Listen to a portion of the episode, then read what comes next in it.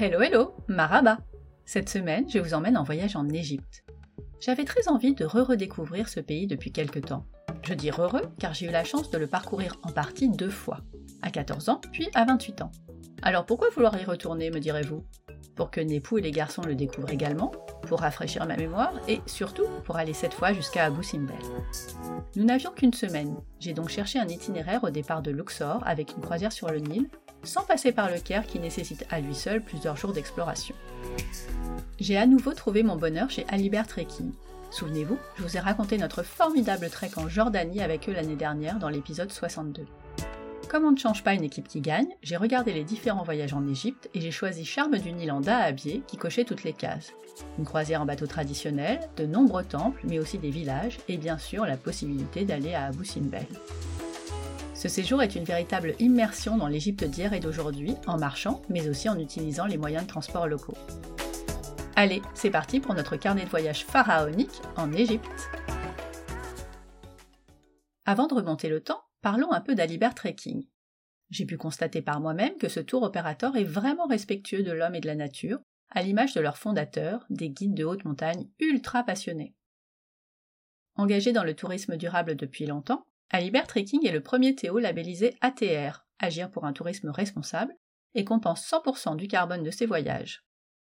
Leur vocation Nous faire découvrir le monde le plus proprement possible, à pied, à ski, à vélo, en kayak, au cœur de ces merveilles et en utilisant des modes de transport doux. Ce que j'apprécie également, ce sont les petits groupes. Nous avons vu passer de nombreux bateaux sur trois étages quand nous n'étions que douze à bord de notre Dahabieh. Et ils proposent des voyages spécialement conçus pour les familles. C'était le cas pour notre voyage en Jordanie. Celui-ci ne leur est pas dédié, mais il est tout à fait adapté à des ados, et il en existe un autre similaire pour les familles. Côté préparatif, le site est très complet, mais j'avais bien envie de glaner quelques informations complémentaires. J'ai donc contacté Maureen et Marion.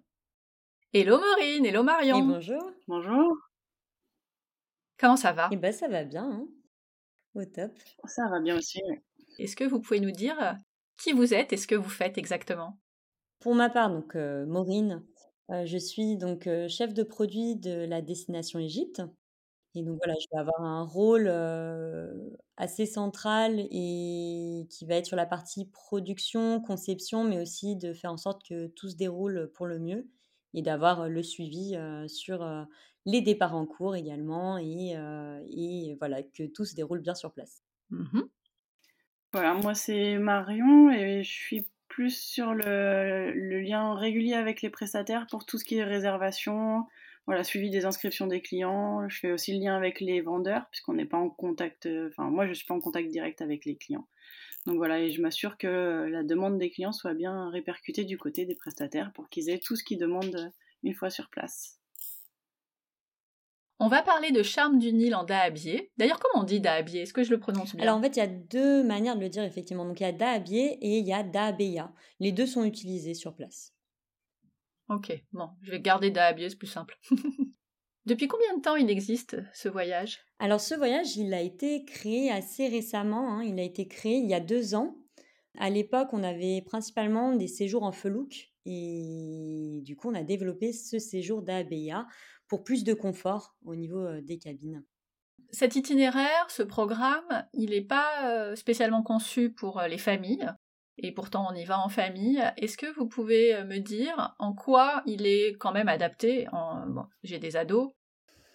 À cet âge-là, découvrir, c'est quelque chose de magnifique. En plus, c'est des choses qu'ils ont dû quand même déjà aborder, je suppose, à l'école.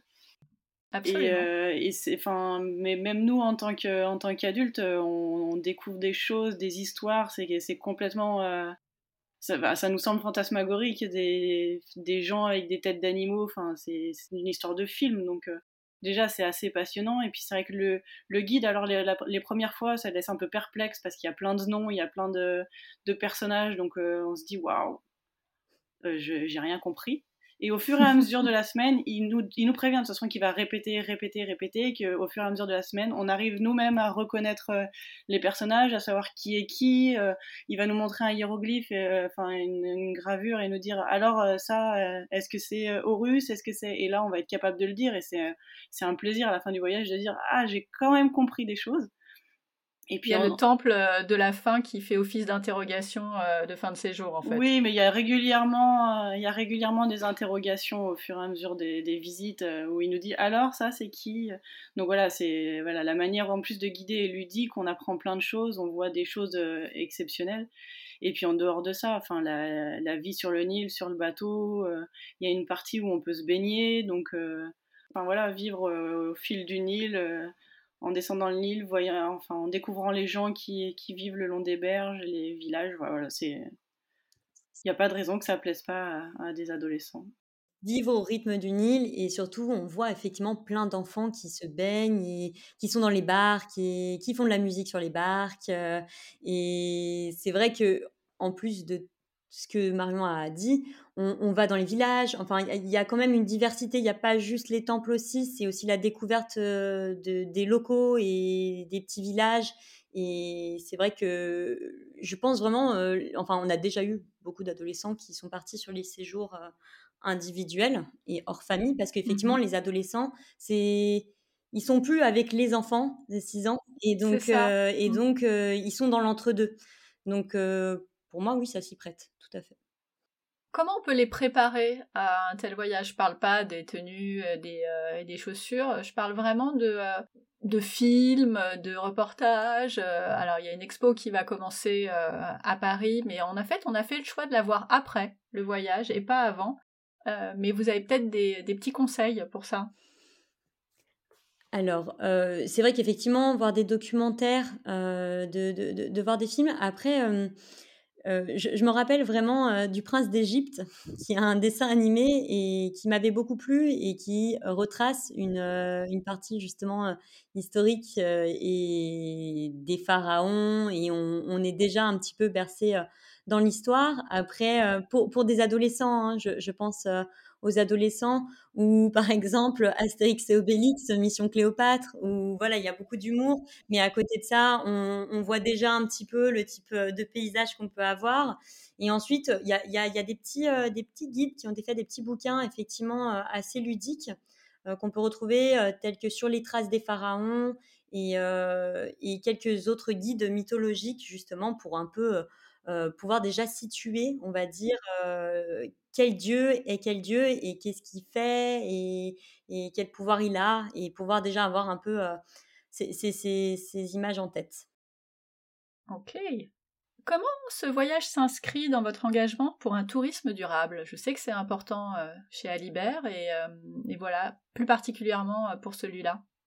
Tout d'abord, il y a du traitement de l'eau hein, en Égypte et on favorise un gros bidon d'eau sur, sur le bateau, sur le Dabea, pour mmh. justement ne pas donner à chaque fois des bouteilles plastiques. Et en fait, avec la gourde, on va venir se resservir en eau pour notre excursion à la journée. On va faire travailler l'économie locale, on va aller dans le souk, on va aller voir les villages.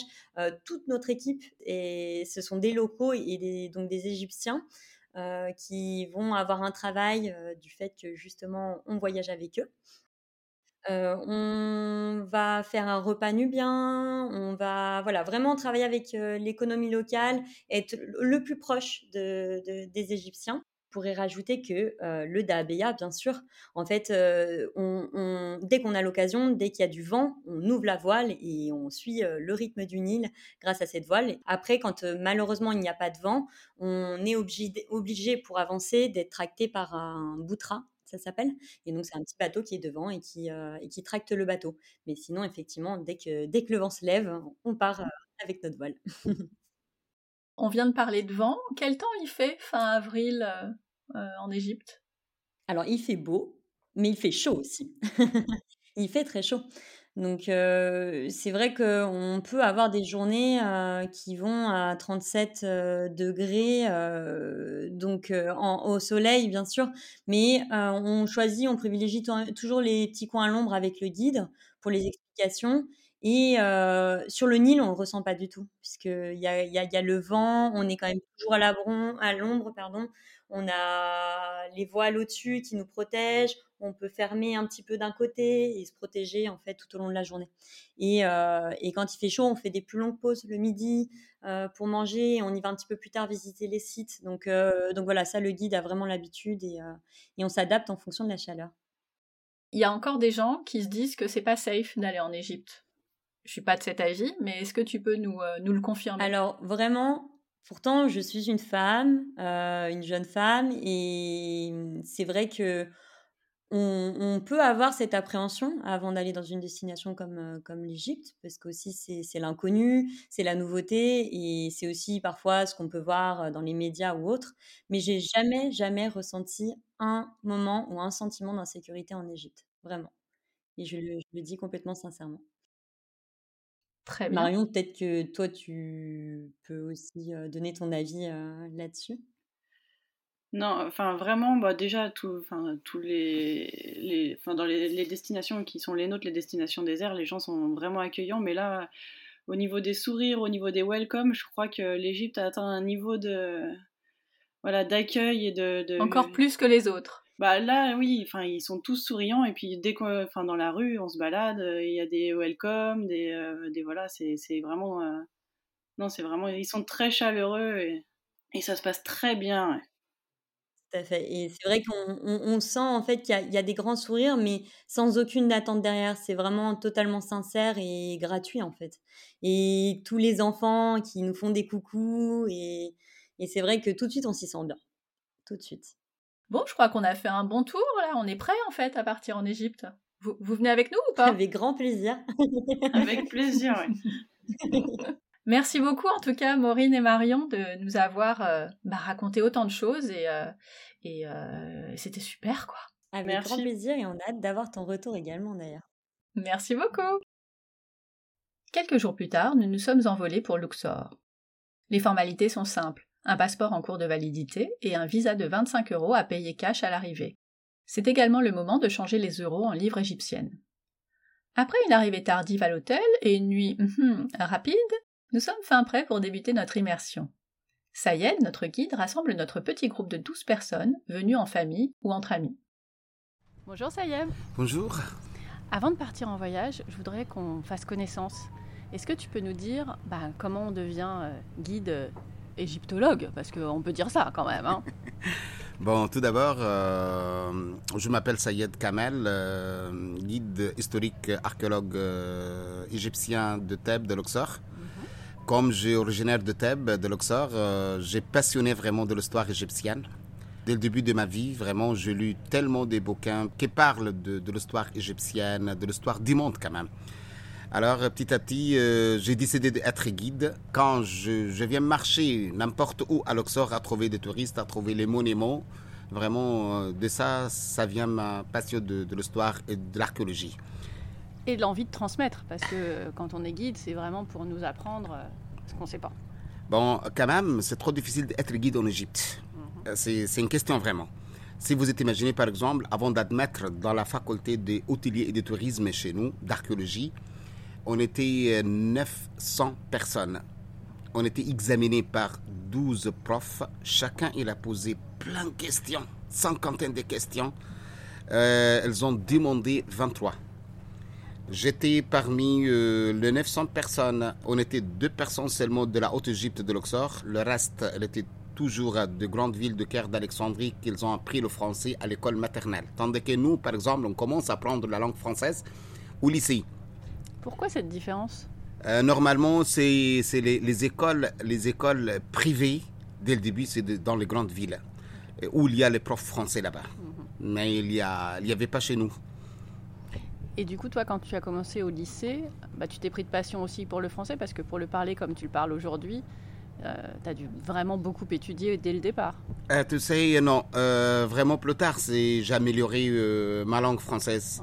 Au lycée, à cette époque, donc, on a pris une trop petite passe pour la langue. Mhm, C'est plus tard, moi, j'ai amélioré bien ma langue, mais je suis désolé parce que je garde bien l'accent égyptien, parce que j'ai appris la langue française avec des profs égyptiens quand même. Oui, mais nous, on aime bien quand tu parles avec l'accent égyptien. c'est gentil, merci bien. Euh, c'est pour cela donc que j'ai fait six ans comme des études. Je fais euh, la faculté quatre ans mhm. pour l'archéologie et l'histoire. Moi, en plus, je fais un blancs pour deux ans en plus. Pour, pour faire quoi de plus, du coup? Pour être très spécialiste de l'histoire d'Égypte ancienne. Et ça, c'était quelque chose qui était demandé, euh, particulièrement demandé, plus que le diplôme en 4 ans? C'est vrai, ouais, ouais, ouais. J'ai demandé à faire ça. Euh, c'est des études encore euh, difficiles quand même. Deux ans. Quand je parle de deux ans, diplôme, c'est 24 mois, sans arrêt. Il n'y a pas de vacances Bon, pas de vacances. Ah oui, non, c'est beaucoup trop long. Et depuis combien de temps tu travailles pour Alibert? Depuis 18 ans. Je suis complètement fidèle de, de cette agence. Oui, c'est ça, c'est encore de la passion là. C'est vrai. je trouve que c'est une agence vraiment euh, respecte bien tout. Tout d'abord, euh, on est bien salarié par cette agence. Et je dis un mot spécial pour moi, je dis que quand même, elle cherche bien la qualité des clients. Tout le temps, des meilleurs clients qui viennent en Égypte, c'est les clients de l'agence Alébert. C'est pas compliment, je dis la vérité. Aucun problème, bon, dans 18 ans, aucun problème avec tous mes clients. C'est bien. C'est rare. Euh, c'est pas rare, mais quand même, euh, à trouver, ils ont envoyé pour moi toujours le retour des clients. Après chaque saison, euh, en train d'envoyer le retour des clients, sont très contents de nos voyages. Ah, j'en doute pas une seconde. Mm. Quel est ton rôle exactement? Parce que tu n'es pas juste guide pour nous cette semaine, tu fais un peu plus que ça. Moi, je suis comme le chef de guide qui travaille avec Alépère dans cette partie de la Haute-Égypte. c'est moi que je, je, réserve un peu les guides qui travaillent avec nous j'informais quand même les guides qui travaillent pour la première fois. Mhm. Euh, soit les guides qui travaillent au port de Dahabeya, au port de Felouk, euh, c'est toujours c'est moi mhm. que je donne l'information, tout ça. Euh, moi, je réserve un peu le, les hôtels pour les guides qui font l'excursion vers Abu Simbel, vers les sites. Il y, a, il y a pour nous, si je travaille une semaine par exemple, il y a une semaine en Felouk, il y a quand même des clients qui viennent en liberté. C'est moi qui j'ai chargé pour réserver les guides qui être avec eux bon, dans la visite du site. Hmm. Combien il y a de circuits différents en Égypte? Pour Alébert, on a un circuit Felouk en descend avec le Coran de Nil d'Aswan vers Itfou. Mhm. Euh, on a un circuit Alébert avec euh, Felouk avec un accompagnateur guide francophone ou bien un circuit Liberté. Les gens qui viennent avec les accompagnateurs locaux, c'est-à-dire avec un Feloukier qui parle anglais. Euh, il y a aussi euh, circuit en dahabeya, en sandales, comme nous circuit là. Il y a 10 jours, 3 jours pour le Caire et une semaine ici, soit en filouk, soit en dahabeya. Comment vous avez construit ce programme? Bon, un jour, j'ai rencontré avec un mec français, euh, je l'adore maintenant, c'est M. Pascal Quin. C'est un Français qui adore l'Égypte, qui travaille en Égypte il y a plus de 40 ans. Ah oui, ça fait longtemps. Ah oui, il est passionné d'Égypte vraiment c'est presque euh, sa deuxième nationalité pour lui. Il parle couramment l'arabe, ah presque, presque pareil comme nous, parce qu'il travaille avec les chamouliers dans le désert, il travaille avec les filouquiers, avec tout le monde. Il parle couramment l'arabe, vraiment. C'est un mec qui adore son travail, son métier. C'est le prestataire à l'épère en Égypte. Euh, on était d'accord de faire un circuit tous les deux ensemble mhm. pour découvrir cette partie de la Haute-Égypte pour faire euh, les points de programme où est-ce qu'on va faire les balades avec les touristes, où est-ce qu'on va... À quelle heure on va faire la visite, n'importe de site comme ça? C'était bien réglé. Mhm. Je cherche toujours, je, je, comprends que les gens qui viennent au port de Dahabeya, au port de Filou, qu'ils cherchent le calme. Elles n'ont pas besoin à trouver tellement de touristes dans les sites. C'est pour cela notre voyage, vraiment, notre programme, c'est bien calculé pour que quelques sites sera prévu pour nous pendant les visites. On a hâte de voir ça. Est-ce que le tourisme a repris un peu en Égypte? Cette année, heureusement, cette année, presque tout le monde travaille. Il y a les réservations dans toutes les agences. C'est pour ça qu'il était trop difficile pour nous à réserver les bateaux. Hmm. Mais c'est bien pour vous. Alhamdulillah, très bien, très bien, merci à Dieu. depuis 2011, on n'a pas travaillé une saison comme ça. Depuis le printemps arabe, on est passé, le tourisme, c'est deuxième, deuxième ressource de l'économie égyptienne. Si vous êtes imaginé qu'il y a presque 16 millions d'Égyptiens qui travaillent au tourisme, soit d'une façon directe ou bien indirecte. Mhm. Depuis le printemps arabe, c'est catastrophe pour le tourisme en Égypte. Mhm. Après le printemps arabe, quand on commence à, travailler, on est passé par le Covid. Ça. Mais ça y est, c'est reparti. Heureusement, cette année, alhamdulillah, cette année, c'est très bien. Quelle est la meilleure période pour venir ici? Normalement, la haute saison pour nous, c'est mois de décembre, au début de décembre jusqu'à fin mars. Mm. la température, c'est très agréable pour, euh, surtout pour le français. Après ça, la chaleur, ça commence. Oui, on sent bien là déjà. Alhamdulillah, parce que l'air est sec dans cette partie-là. C'est pas très humide. Hein. Oui, et du coup, c'est supportable. Ouais. À plus tard. à plus tard. On attaque donc avec le temple de Karnak, le plus grand complexe religieux de toute l'Antiquité. Nous sommes arrivés devant son allée de sphinx aux têtes de bélier avant 8 heures. Il faisait hum, déjà chaud. Sayed nous mène au cœur de la salle hypostyle, nous parle de tous les pharaons qui sont passés par là, nous initie à la lecture des hiéroglyphes. Soyons honnêtes, nous sommes autant subjugués que submergés par tant d'informations. Entre les dieux dont les noms diffèrent le matin, le midi et le soir, et les trônes légitimés grâce à des généalogies revues et corrigées par les grands prêtres. Impossible de tout retenir, mais on s'amuse à repérer les scarabées, les têtes de faucon, les barques sacrées. On entend parler anglais, allemand et français. Mais c'est encore calme dans le temple et on ne fait pas la queue pour passer d'un endroit à un autre. La visite terminée, notre prochaine étape, le temple d'Edfou, se trouve à 2h30 de bus. Parfait pour la sieste. Arrivé à destination, la chape de plomb qui nous tombe dessus à la sortie est assez terrassante. Il est presque midi et il fait quasiment 40. On se traîne un peu jusqu'à la première façade, qu'on appelle pylône, et là, waouh Sa conservation est étonnante, comme une des statues d'Horus à qui est dédié ce temple. Ce qui nous frappe avant tout, c'est qu'il n'y a quasiment personne, et c'est plutôt agréable en plus de l'ombre. On suit Sayed à travers les différentes salles jusqu'au sanctuaire, lui aussi le mieux conservé d'Égypte. Un jeune Égyptien qui parle très bien français nous accoste. Il a écouté Sayed et l'a trouvé tellement bon dans ses explications qu'il a tenu à nous le dire. On s'en doutait déjà un peu, mais c'est toujours bon à savoir. Après l'effort, le réconfort. Nous embarquons sur le Royal Cléopatra, notre Dahabier ou Dahabeya. C'est qu'elle a fière allure, oui, c'est féminin, habillée de bois et de blanc. Pour la préserver, et pour plus de confort, on se déchausse dès notre montée à bord. Construit par des artisans locaux à Esna, ce bateau traditionnel a deux voiles et sur deux niveaux. En bas, les cabines et la cuisine, en haut, une grande table pour les repas, plusieurs petits salons, des transats et des chaises longues. On sait d'emblée qu'on va être bien. Allez, il est temps de détacher les bouts, le Nil nous attend. Tous sauf un, celui qui est relié au petit bateau à moteur qui va remplacer le vent et tracter la à biais. Tout le monde observe cette première manœuvre avec attention, en attendant de passer à table. C'est que nos estomacs crient famine, le petit déjeuner est bien loin.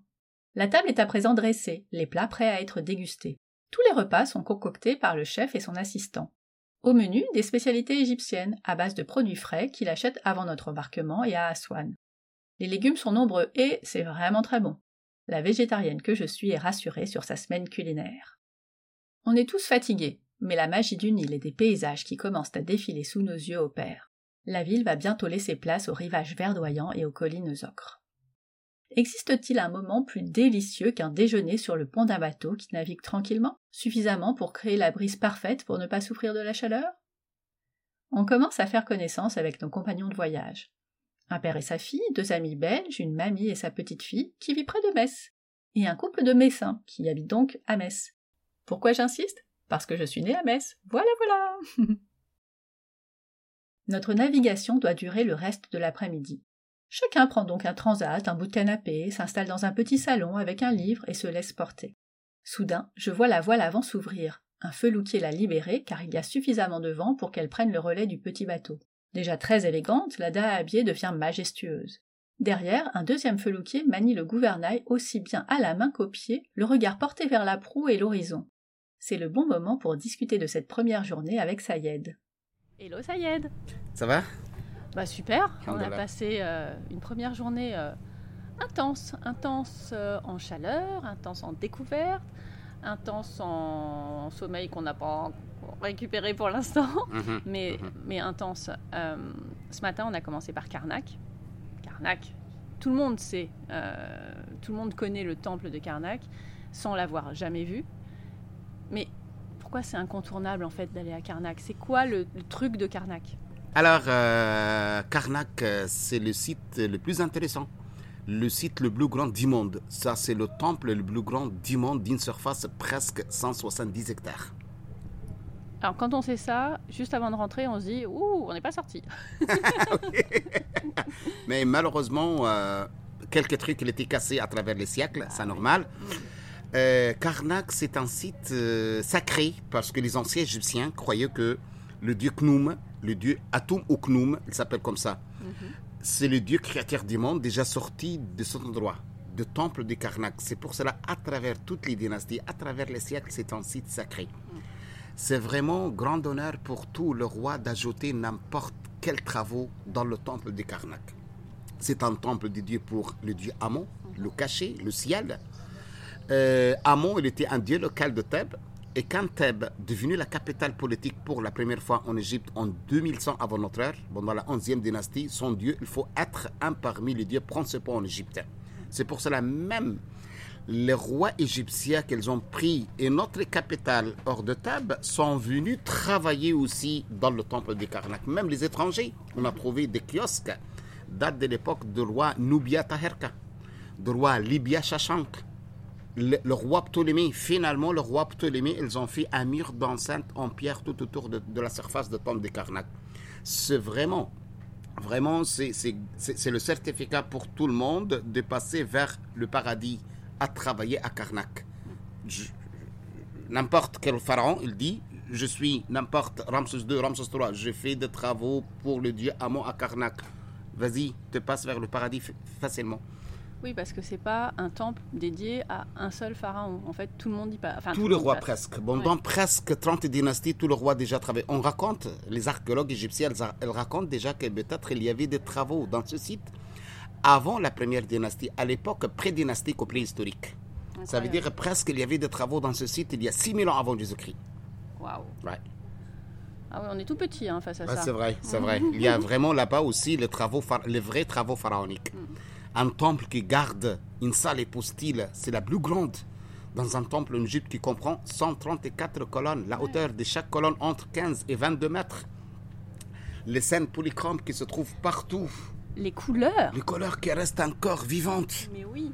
Ah, gigantesque. On est, euh, euh, euh, c'est pour cela qu'on dit c'est les vrais travaux pharaoniques. le temple qui garde jusqu'à maintenant le seul lac sacré qu'on a dans un temple en Égypte. Le site qui gardait déjà 14 obélisques.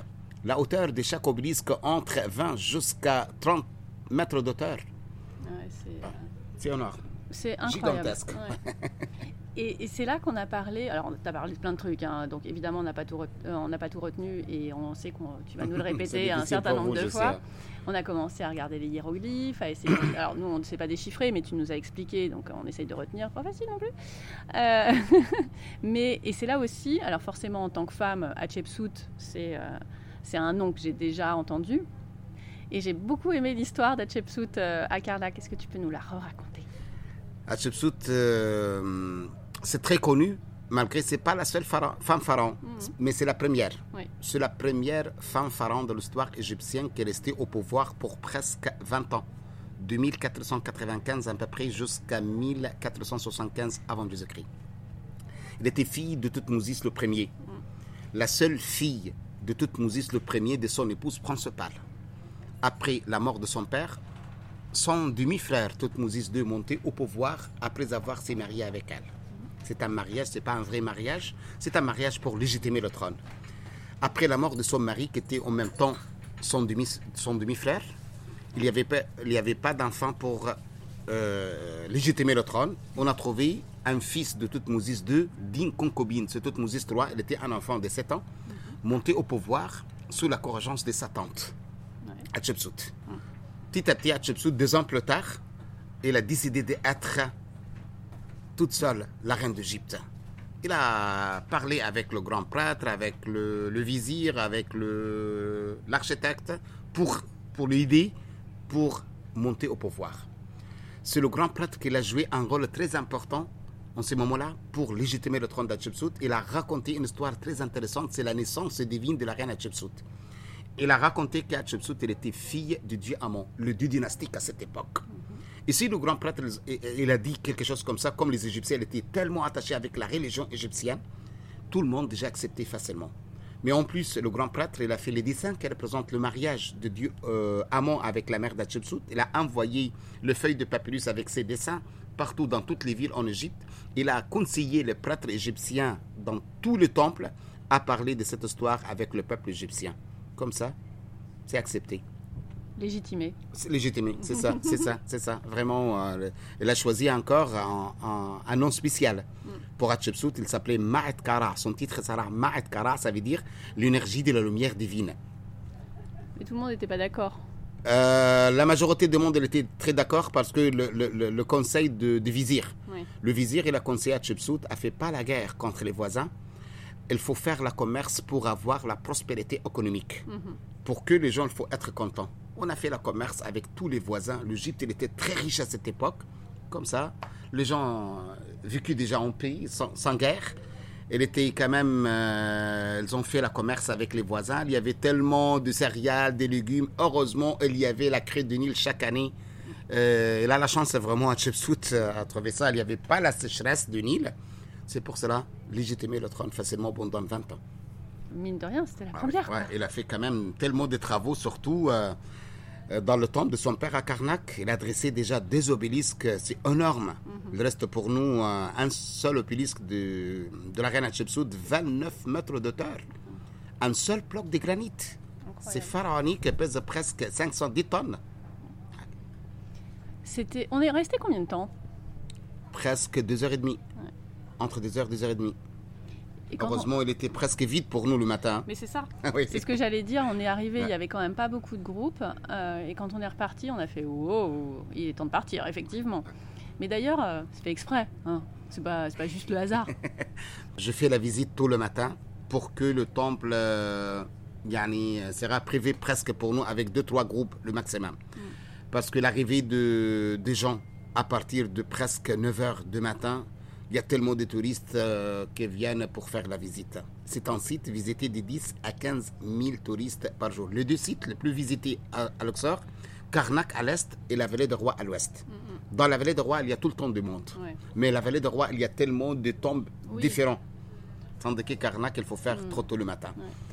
C'était pas facile, hein, on va pas se mentir, euh, de se lever, mais euh, dès qu'on est arrivé, on a compris pourquoi on était là. Euh, mhm. Donc, c'était pas un problème. Et en sortant aussi, vous étiez bien compris parce que vous avez trouvé tellement de monde. Hein. Mais c'est ça. Et puis après, on, avait la sieste avant d'aller faire le deuxième temple. je pense qu'on a tous dormi, en vrai. Dans le bus, ouais. Parce qu'on a, on a bien calculé le, la visite. Pour le deuxième site, on a un trajet en route pour presque deux heures et quelques. Mhm. C'est la chance à faire une petite sieste là. ah oui, bah alors d'habitude on n'aime pas hein, les trajets en car qui sont un peu longs. Là on était ravis.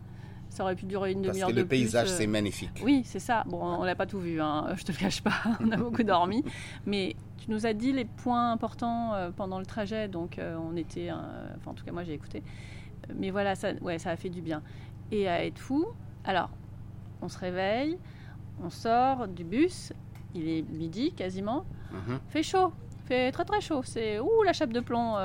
38 euh, degrés. Hein. Ouais, dur. C'est dur pour vous, je sais. C'était dur. Mais quand on est arrivé devant le temple, bah, en fait, tout oublies. C'est ça. C'est vrai. Mais c'est vrai. mais c'est vraiment ça. Et là, il y avait, mais il y avait personne en vrai. C'était bien calculé par euh, moi euh, et, notre prestataire à l'époque, Pascal Quin, pour faire la visite le plus possible de être, de être vide. C'est pour cela, à midi, c'est temple, par exemple, euh, Edfou, un des meilleurs conservés temples en Égypte. C'est un temple date de l'époque grecque.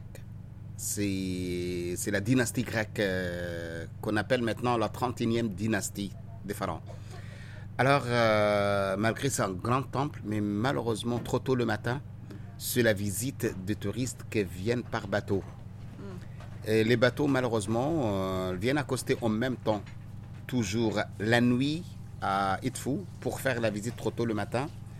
Le problème, les touristes sont obligés à venir faire la visite en calèche. Ah. Et le retour en calèche aussi. Hmm. C'est de bruit partout à l'extérieur, euh, même à l'intérieur, il y a des gens qui entré pour, euh, pour dire qu'on est là pour euh, rentrer les touristes. Hmm. Presque à 10 heures, on commence à être vite. C'est pour cela qu'on a fait la visite, on a bien calculé la visite pour être à midi, presque quelquefois 11 heures, quelquefois à midi, midi 30, ça dépend, pour bien profiter, avoir toutes les scènes et le calme. Oui, et, et, le, temple est, euh, somptueux euh, et on est assez vite à l'ombre puisqu'on est à l'intérieur, donc euh, ça va, ça se passe bien. Pourquoi il est, il est incontournable ce temple? Ce temple dès le début de l'époque ptolémaïque. Les Ptolémées, ont respecté bien la religion égyptienne, c'est pour cela qu'elle était acceptée facilement par le peuple égyptien. Et ils ont fait même travaux comme à l'époque des pharaons. C'est pour cela qu'ils ont décidé à faire un temple pour le dieu Horus, pareil comme le temple du dieu Amon. Ce deuxième et plus grand temple en Égypte, euh, d'une surface 6000 et quelques mètres carrés. Et aussi, le dieu qui viendrait là-bas, c'est un parmi les dieux principaux en Égypte, c'est le dieu Horus. Et en plus, tous, le roi, tous les 14 rois ptolémées travaillaient là-dedans. de Ptolémée II jusqu'à Ptolémée XIV, de 237 avant Jésus-Christ jusqu'à presque 58 avant notre ère. C'est un temple 100% ptoléméique. L'histoire aussi de ces temples, c'est très intéressant. Aussi, c'est découvert par un archéologue français, c'est Mariette. Mhm. C'est un site, il était complètement caché. Complètement caché. Mariette déjà travaillé avec son équipe pour presque 8 ans pour découvrir ce temple de 1860 jusqu'à 1868. Ah, j'imagine pas un temple comme ça euh, qui était complètement sablé. Mariette, elle a rasé presque 500 maisons construisaient déjà sur le toit de ce temple. Le temple, dès le début, il était habité à l'intérieur. Heureusement, il était ensablé de, de niveau de 4-5 mètres. Après ça, les habitants, ils ont commencé à faire les bâtiments sur le toit de ce temple. Mm. C'est pour cela qu'il était caché, c'est pour cela que c'est des bons états de conservation, surtout la façade de ce temple, le premier pylône. Ah oui, c'est... Euh, ben, c'est comme, enfin c'est pareil, on a du mal à croire que ça date d'aussi loin, tellement c'est euh, bien conservé. Et, euh, et, et, à chaque, et souvent tu nous as dit celle-là c'est la, la, façade la mieux conservée, euh, c'est Horus aussi, et le sanctuaire. Le sanctuaire c'est le mieux conservé sanctuaire où se trouve la grande niche mm. qui gardait la statue au nord de Dieu à cette époque, les deux socles en granit rose qui se trouvent là-dedans, en plus, c'est la parc sacrée, la petite parc sacrée qui est fabriquée par Mariette, qui compte parmi les pièces antiques maintenant. Mm, mm. Ouais, c'était dingue. Bon. On a fait un bon tour là. On va s'arrêter pour aujourd'hui. Moi, je vais continuer euh, à profiter. Et on se retrouve demain. Inch'Allah, avec plaisir. Pendant que les nados s'engluent dans leur téléphone, Népou et moi rejoignons un petit groupe qui discute sur des transats. Le temps passe doucement, au rythme de notre dahabier à nouveau tracté. Pourtant, le vent est bien présent, mais cette fois un peu trop. Le temps a changé, j'ai l'impression qu'on file vers une tempête. Au loin, l'horizon s'efface petit à petit dans un blanc laiteux menaçant. Et bah non, il réapparaît, on ne subira pas la première pluie de la saison. On continue de faire connaissance pendant le dîner, mais personne ne s'éternise, impatient de sombrer dans une longue nuit bercée par le clapotis. Cette fois, c'est sûr, c'est une pluie battante qui me sort de ma douce nuit. Intrigué et pas totalement convaincu parce que mes oreilles me suggèrent, je sors de mon lit pour vérifier. Bah non, pas plus de plis que de beurre en branche, comme dirait mon grand-père. C'est juste l'eau qui tape un peu fort contre la coque. J'avais plus ou moins l'ambition d'assister au lever de soleil sur le pont à 5h19. Mais il l'est déjà, donc je retourne au confort douillet de mon lit et me rendors sans aucun mal, à nouveau bercé par la navigation. Un copieux petit déjeuner nous attend. Pain, yaourt, bananes, œufs, crêpes sont dégustés, tandis qu'un paysage toujours aussi paisible s'étire sous nos yeux. Les palmiers dattiers sont en ombre, on aperçoit des oiseaux et quelques vaches broutant les herbes hautes dans les eaux calmes du Nil, et même de petites îles ici et là. La disposition de la table permet à chacun de s'en délecter. Cette journée dédiée à la découverte de la campagne égyptienne commence bien. Au pied du bateau se trouve un immense champ de bananiers. Sayed nous initie donc à leur culture. On apprend entre autres qu'un bananier ne donne qu'un régime de bananes et qu'il en pousse toute l'année. On avance à travers les plantations, on aperçoit des aubergines, des tomates, on passe à côté des canaux d'irrigation. Notre marche matinale nous mène vers un village de 40 000 habitants, un grand village donc. Et pourtant c'est difficile à croire au début car les rues sont quasiment désertes. Je me sens un peu comme dans un village abandonné. Mais on découvre des maisons traditionnelles et aussi des constructions plus modernes, colorées, sur plusieurs étages. Un enfant pointe le bout de son nez, puis deux, quelques adultes. Ce n'est pas encore la foule.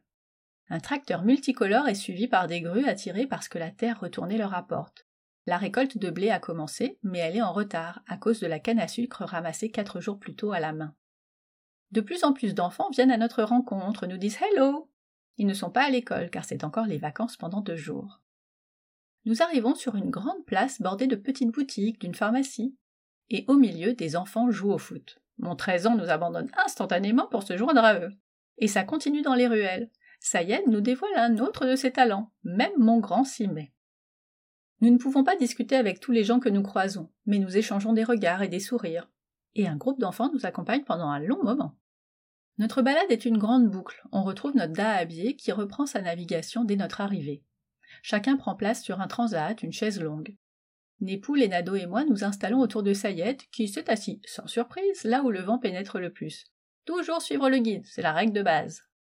C'est l'heure de déjeuner, pas de place attribuée, on change à chaque fois de voisin de table. Les enfants l'attendaient avec impatience, nous allons pouvoir nous baigner dans le Nil. Je l'ai fait à 14 ans, mais c'était pas vraiment recommandé à l'époque. Maintenant ça l'est, l'eau est transparente et vivifiante. Ah oui, c'est froid. D'ailleurs, le 13 ans s'est arrêté net dès qu'il y a mis les pieds. Lui qui n'est pas frileux, ça donne le ton, donc je ne me suis pas précipité. Un des membres d'équipage lui propose de sauter du remorqueur, puis lui sort, cadeau suprême, un ballon. Il ne pouvait pas lui faire plus plaisir. Ils sont même deux à jouer avec lui pendant un bon moment dans l'eau. Puis on débarque pour notre deuxième balade de la journée. Il est 15h30, la chaleur est supportable. On pénètre dans le temple d'Oremheb, le dernier pharaon de la XVIIIe dynastie. À l'intérieur, on découvre une chambre et un petit sanctuaire.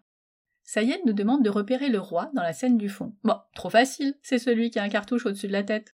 Je me la pète un peu, mais en fait, il avait déjà posé plusieurs questions et c'est la seule à laquelle j'ai su répondre. Juste à côté du temple se trouve la carrière de grès du Djebel Silsile ou Silsila, dont les mines s'étendaient autrefois des deux côtés du fleuve. Les collines de grès témoignent, encore aujourd'hui, de l'extraction des blocs de pierre utilisés pour la construction des temples. Mais comment les Égyptiens pouvaient-ils édifier puis déplacer des obélisques?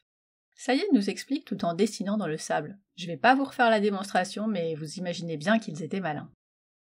La plupart d'entre nous prend ensuite de la hauteur pour profiter d'un panorama assez magique sur le fleuve et ses rives. À gauche, Luxor est déjà loin. À droite, Aswan se rapproche. Nous ne sommes pas les premiers dans le coin, comme en témoignent les nombreux Cairns, mais qu'importe, c'est le kiff.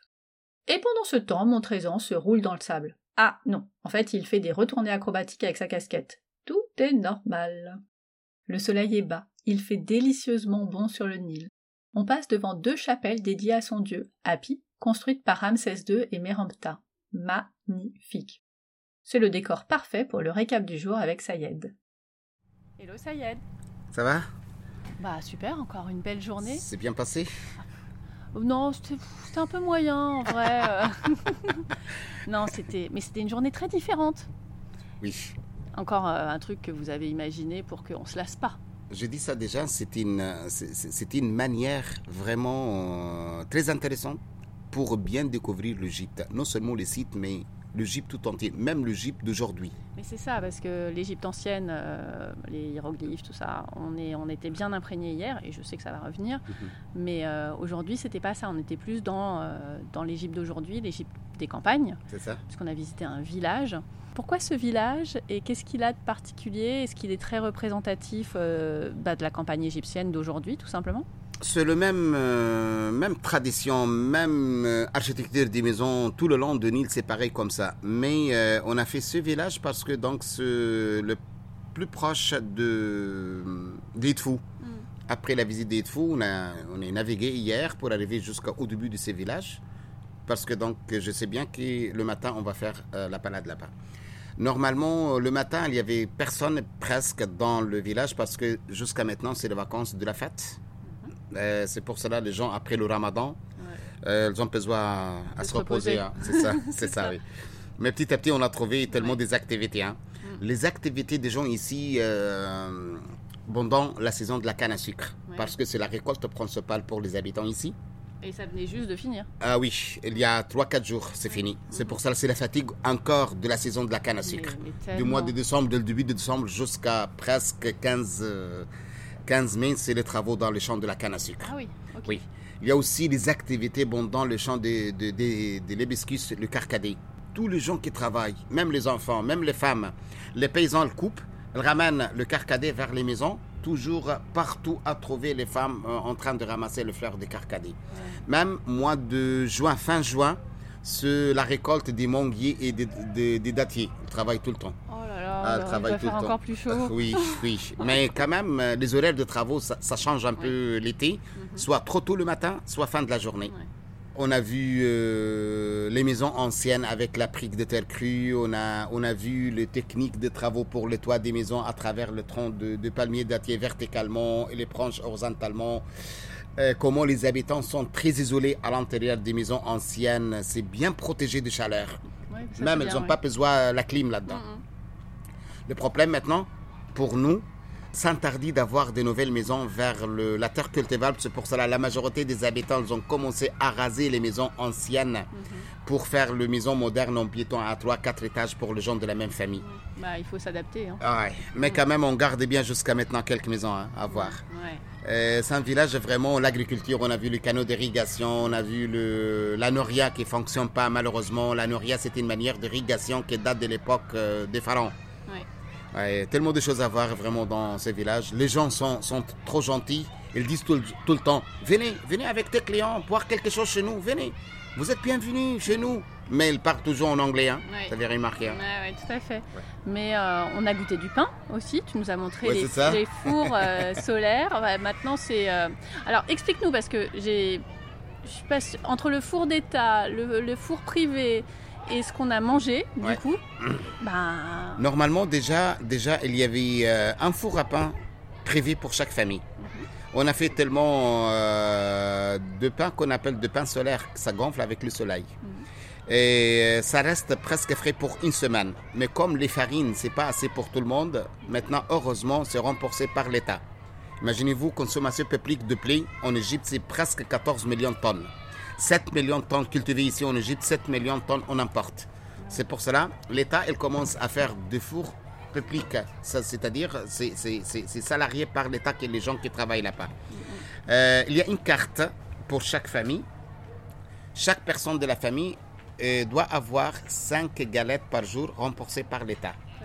C'est à travers la carte. Si c'est pas assez les 5 galettes, elle peut acheter encore des galettes dans le four à pain privé des hommes d'affaires, des gens riches qu'ils ont fait ça. C'est pour cela, ça c'est le système qui marche. Le matin, trop tôt le matin, à trouver toutes les familles, n'importe une personne de chaque famille vient pour acheter les galettes trop tôt le matin. Mhm. Et le four, euh, le four de privé, c'est ouvert toute la journée aussi. Et, on a dégusté du pain qui était tout juste euh, sorti du four. C'était quel type de four celui-là? Euh, Non, c'est un four privé. Mm. C'est un four privé. Ah, c'était très très bon. Ouais, c'était bon. je me suis un peu brûlé, mais. C'est fait. c'est fait tout, tout, le temps. Euh, on ne fait pas le tamissage de farine, c'est fait avec les sondes de blé. Mhm. C'est très efficace pour les diabétiques. Ah oui, ah oui, ah oui c'est 11% de peuple égyptien sont diabétiques.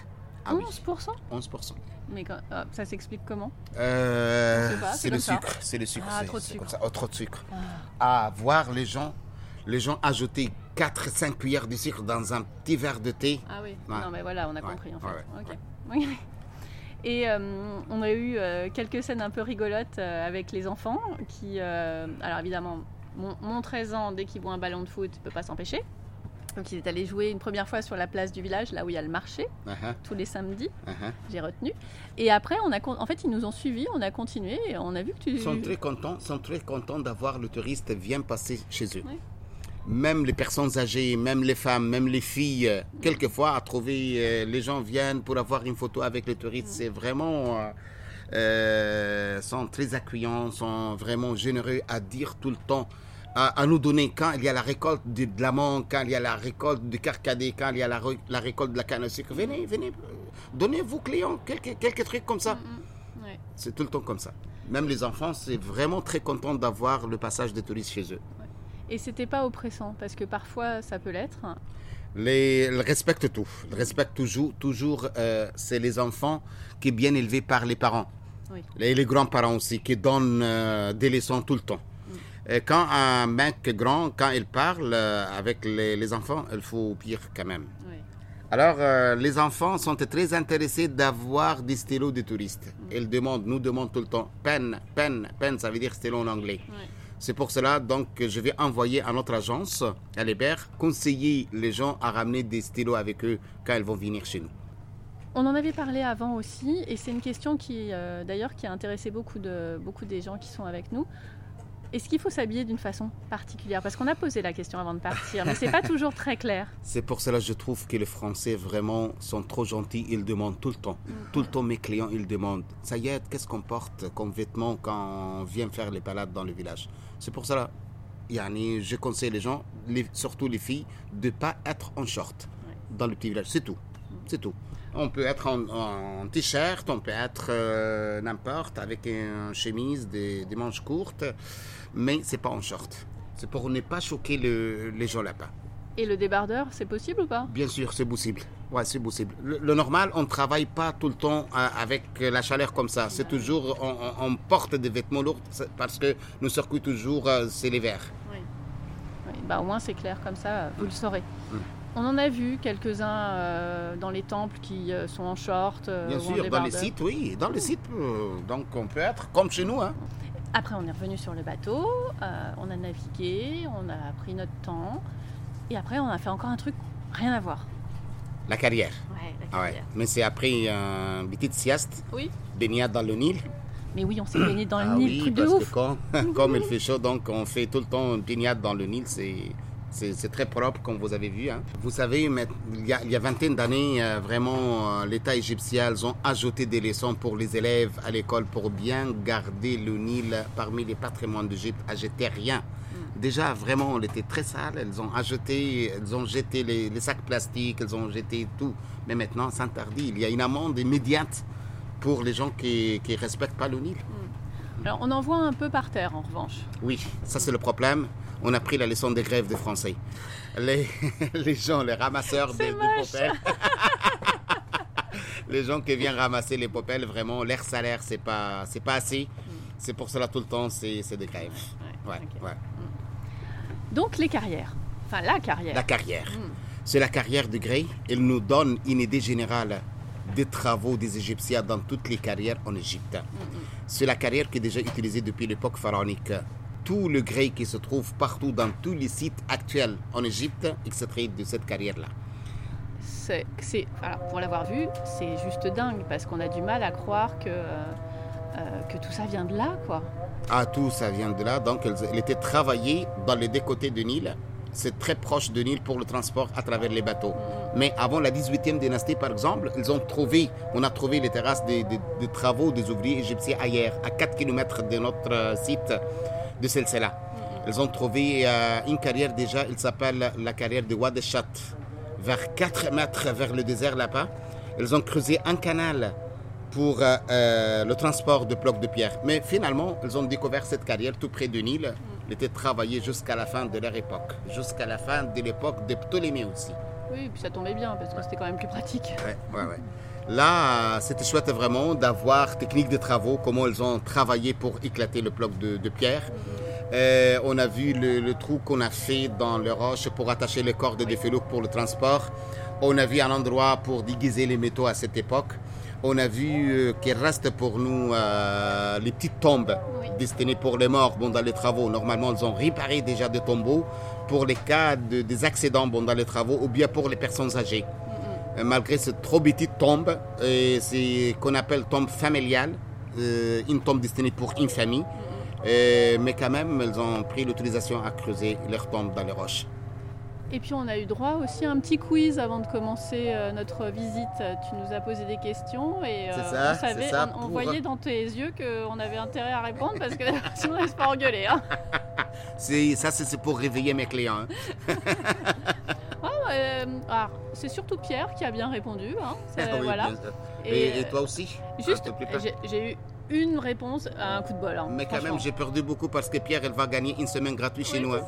C'est assez à ma charge. ah non, mais c'est important euh, parce que euh, parce qu'il y a beaucoup beaucoup d'informations et c'était rigolo de voir que bah, on se souvenait pas de grand chose à part Pierre. Euh, donc euh, moi j'ai pris des notes. Du coup, je peux reposer les mêmes, c'est bon, je les ai. Mais je suis très content d'avoir que mes clients me suivent vraiment. Et ils donnent la réponse tout le temps. Je mm. suis très très content. J'ai bien compris que c'est une histoire, que, que l'information que je donne, c'est beaucoup. Euh, mais à trouver quelquefois des clients, toujours, toujours, ils donnent la réponse de toutes les questions. C'était chouette pour moi. Ouais. Bon, bah, en tout cas, c'était euh, c'était encore hyper chouette, vraiment très différent. Et je crois que ce soir, euh, on a une surprise. Bon, on va pas, on va pas la révéler puisque je la connais pas moi-même. Vous allez voir. Mais euh, ouais, la journée n'est pas finie. Ah, c'est pas fini, ouais. Tout le temps, il y a des, des choses à voir. Bon. bah merci, on se retrouve demain. C'est bien. À demain, Inch'Allah. Alors, cette surprise? Un dîner au pied du bateau. Avec son faible tonnage et son fond plat, la Dahabie peut accoster là où les gros bateaux ne le peuvent pas. Nous sommes donc seuls à profiter de ce moment hors du temps. On se déchausse pour prendre place sur les coussins posés sur les tapis. Juste à côté, même le chef est sorti de sa cuisine pour surveiller la cuisson des brochettes. On commence par une soupe de lentilles, la ziza, puis on se régale d'aubergines fondantes, de pommes de terre et d'une spécialité égyptienne, le riz au vermicelle de blé. Et aussi de brochettes pour tous les autres. Après le dîner, Sayed nous propose de nous conter l'histoire égyptienne, mais cette fois des pharaons au président Al-Sisi en moins de 45 minutes. J'avoue, j'ai dû lutter un peu pour garder les yeux ouverts, mais c'était passionnant. Ah, se réveiller avec cette douce musique. Tiens, le paysage évolue. Derrière les champs fertiles et les palmiers apparaissent des dunes majestueuses. Quelques pêcheurs naviguent sur leurs bateaux non loin des villages traditionnels qui jalonnent les rives. Avec ses quelques 6650 km de long, le Nil est le plus long fleuve du monde. Il prend sa source dans les montagnes de l'est de l'Afrique, à plus de 4000 mètres d'altitude, et se jette dans la Méditerranée. En 500 avant Jésus-Christ, Hérodote disait que ce pays était un don du Nil. Et en effet, les inondations annuelles ont été vitales pour l'essor de l'Égypte pharaonique. Au programme aujourd'hui, le temple de Komombo. Ouh là là, on n'est pas tout seul par ici. Mais d'où viennent tous ces gens? En fait, plusieurs gros bateaux sont arrivés avant nous. Donc, la technique, c'est d'écouter notre guide nous plonger dans l'histoire des dieux Sobek, le dieu crocodile, et Horus, le dieu faucon, puis de refaire un tour pour prendre des photos tranquillement sans personne. Comme ça, on est attentif, on répond aux questions, et ça y est, est content. Juste à côté se trouve un tout petit musée du crocodile où on peut voir de nombreuses momies de cet animal sacré. Pas de bus ou de marche pour nous rendre à notre prochaine étape, mais un taxi collectif. Direction le marché aux animaux. J'appréhendais un peu, mais heureusement, la matinée est bien avancée et il n'en reste plus beaucoup. Beaucoup plus intéressant, pour moi, le marché aux fruits et légumes à quelques minutes de taxi de là. Les paysans vendent leur production à même le sol, sur des tables ou à l'arrière de leurs véhicules, et les femmes font leurs achats. Les tuk-tuk, comme en Asie, sont partout, même au cœur du marché, ça klaxonne beaucoup et il vaut mieux ne pas faire un pas en arrière sans regarder. Des enfants nous accostent pour être pris en photo, sans contrepartie, et des adultes parfois aussi. Après le déjeuner en navigation, nouvel arrêt baignade. Personne ne se fait prier, même moi qui ai eu du mal avec le côté vivifiant, j'arrive à nager. Les garçons ont récupéré le ballon et cette fois ce sont des ados égyptiens qui viennent jouer avec eux. Un peu plus tard, l'assistant cuisinier vient chercher le 13 ans pour participer à un match de foot sur le sable. Autant vous dire qu'il y est allé en courant. Après quelques passes, on repart en balade et en cours de botanique. Sayed nous montre les manguiers, figuiers, goyaviers. Ah, dommage que ce soit pas la saison pour les manger. Il attire également notre attention sur un très beau sycomore, un acacia. En chemin, on tombe sur ce que les nados appellent un city, un petit terrain de foot. Et c'est reparti pour un tour, avec le 13 ans évidemment, mais aussi son frère qui réalise un arc-en-ciel, un geste technique pour passer Sayed. Non, je ne suis pas hyper calé en foot, c'est eux qui me l'ont dit. Le remorqueur nous ramène à bord. On croise une belle felouque sublimée par la douce lumière du soleil couchant et dont la voile blanche se reflète dans les eaux du Nil. On reprend notre navigation douce vers Aswan.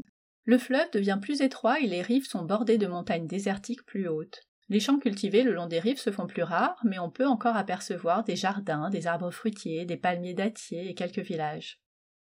Encore un bien joli décor pour faire le point avec Sayed. Hello Sayed Hello, ça va Stéphanie? Un peu fatigué, pour ne pas te... pour ne rien te cacher. C'est normal à cause de la chaleur. Oui, et puis on fait beaucoup de choses, Ah oui. on marche beaucoup, donc forcément au bout d'un moment, ça devient un peu dur. Ah oui, c'est vrai, c'est vrai. Un programme un, un peu fatigant, mais quand même, euh, je trouve que c'est très intéressant. Oui, ça n'empêche pas, mais en plus on a beaucoup de plages où on peut se reposer et Ouais, profiter du bateau. Mais malgré tout, là il est, Ça 5h30, commence, j'ai l'impression qu'il est 8h, donc c'est normal. tout est normal. Euh, revenons un peu sur hier soir où vous nous avez réservé une, une super surprise. Euh, en fait, on a mangé, euh, enfin pas à quai, c'était pas un quai justement, mais en dehors du bateau. Est-ce que, euh, enfin, comment vous avez imaginé ça? Bon, le normal, euh, les habitants tout près du Nil, euh, pour un peu profiter quand même du tourisme en Égypte, ils ont commencé à réparer pour nous, pour nos clients, de petites tentes là-bas fermées avec l'électricité, avec tout ça. C'est pas sur le table, c'est par terre. Mais je trouve que c'était très chouette à, faire du méchoui, à faire de, des koftas, à faire de poulet. Quelquefois, on fait de dinde et tout ça. Bah, Justement, parlons un peu spécialité culinaire euh, égyptienne. Je ne pourrais pas toutes les répéter, tu nous as dit ce que c'était, mais évidemment j'ai oublié. Est-ce que tu peux nous rappeler quelles sont ces spécialités et ce qu'il faut absolument manger quand on vient en Égypte? Il y a tellement de, de spécialités en Égypte. Il y a le coucherie par exemple. Le coucherie, ça se mélange euh, entre le de riz, des pâtes, des vermicelles, de, des pois chiches, de lentilles, euh, de qu'on appelle les fleurs de, des oignons avec des sauces. C'est c'est une spécialité égyptienne. C'est fait en Égypte, mais tout le monde maintenant euh, commence à faire ça. Comme spécialité en Égypte, c'est les falafels à base de fèves écrasées avec de mélangées avec de persil et la, la coriandre. De fèves, c'est le repas traditionnel pour les Égyptiens, surtout pour euh, les élèves quand ils vont à l'école. Les sandwichs de fèves et de falafel. Ça tient encore. la meloké, c'est la soupe verte. C'est cultivé chez nous. Hein. Ce qu'on a mangé ce midi. Ah oui. Et le gombo aussi, c'est c'est des légumes, ça, ça, pousse bien chez nous. C'est un repas traditionnel pour nous. Et on commence euh, chaque dîner par une soupe différente et, euh, c'est à chaque fois euh, très très bon. C'est délicieux, ce qu'on appelle l'aziza en arabe. Nous, les Égyptiens, vraiment, on mange très bien. Malgré quelques pauvretés euh, mhm. partout dans le petit village, mais comme toute la nourriture égyptienne s'est cultivée en Égypte, heureusement, les Égyptiens, ils mangent très très bien. Donc on a mangé tout cela, c'était hyper agréable. Et après, tu nous as fait, tu nous as refait un cours d'histoire. J'habitue à donner quand même euh, l'histoire moderne pour mes clients pour sortir de quelques informations de, notre pays. Oui, et en fait, tu nous as fait un, cours d'histoire de l'Égypte ancienne à l'Égypte d'aujourd'hui, donc avec euh, les, toutes les dynasties qui se sont succédées, pardon, et, mais aussi euh, les présidents jusqu'à Président, la vie quotidienne, le mariage, la santé, la surface d'Égypte, l'économie égyptienne, tout. Hein. Oui, d'ailleurs, ça a duré jusqu'à 4 h du matin. Je déconne. Et on a aussi appris un truc que tu m'avais pas dit que ta femme est égyptologue. Ah oui, ah oui, c'est en plus. C'est-à-dire que si il manquait encore un truc, ben voilà, ça y est, là c'est la passion totale jusqu'au bout. C'est vrai, malgré euh, mes enfants donc sont pas comme nous. Oui, bah, L'une c'est pharmacienne, l'autre c'est vétérinaire. Et c'est très bien aussi. Alhamdulillah, oui, il travaille bien. Alhamdulillah. C'est important. On a parlé de l'équipage. Euh, est-ce que tu peux nous, euh, nous, rappeler combien de personnes sont avec nous sur ce bateau? Ce sont 10 personnes. Hyper. Il y, a, il, y a, trois filouquiers qu'on appelle filouquiers. Laura Yes, mhm. deux assistants pour lui. Il y a dans la cuisine deux personnes, mhm. le chef cuisinier et son assistant. Et les, dons, les deux pour le ménage, pour euh, réparer les tables, pour tout ça, ce sont des personnes. Et encore trois personnes dans le bateau à moteur. Sont dix en tout. Et euh, ils sont d'une discrétion euh, incroyable et en même temps hyper présents et toujours là pour nous. C'est vrai, c'est vrai. C'est pour ça que je le garde tout le temps. c'est toujours les mêmes chaque semaine? La majorité, c'est toujours le même. Et bien du coup, on va enchaîner avec notre journée. Euh, ce matin, on a commencé par Komombo. Pourquoi celui-là, il ne faut, il faut pas le louper non plus? C'est un temple unique en Égypte. Tout d'abord, c'est le normal. Un temple, c'est fait pour un dieu, un seul dieu, ou bien une triade privée de la ville. Sauf ce temple dans toute l'Égypte euh, n'existe que ce temple à, double divinité. C'est un temple, on peut dire deux temples en même temps. Deux axes. Un axe pour le dieu Horus le médecin, un axe pour le dieu Sobek le crocodile. C'est vraiment unique, malgré c'est en ruine maintenant. Mais heureusement, on a deux scènes comme parmi les scènes les plus importantes, comme la partie du calendrier de l'Égypte ancienne, la partie qui raconte pour nous la médecine à cette époque, les instruments chirurgicaux utilisés à l'époque. En plus, il y a des scènes de bon état de conservation parce qu'une grande partie il était ensablée, c'est pas martelé. Et en plus, il y a le nilomètre le mieux conservé dans un temple en Égypte. C'est pour cela vraiment c'est un cas exceptionnel. Oui, et tu nous as demandé quelle forme ça représentait, et moi j'étais pas du bon côté, donc j'ai dit n'importe quoi. même, même elles ont fait le nilomètre à la forme, l'ensemble des nilomètres à la forme des ankh, la clé de la vie. Et ça, euh, quand t'es pas du bon côté, tu le vois pas. voilà, tout simplement. Mais si on le sait pas, c'est un puits, quoi. C'est un puits, c'est un puits, mais il y a les escaliers tout autour. C'est un prêtre destiné pour savoir, pour le juge de l'eau chaque matin, pour savoir le niveau du Nil presque chaque matin. Le Nil, c'est très important pour eux. À travers le Nil, ils ont fait l'agriculture. À travers le Nil, ils ont réglé les taxes. À travers le Nil, elles, ont décidé si on va faire le commerce avec les voisins ou non. Hmm.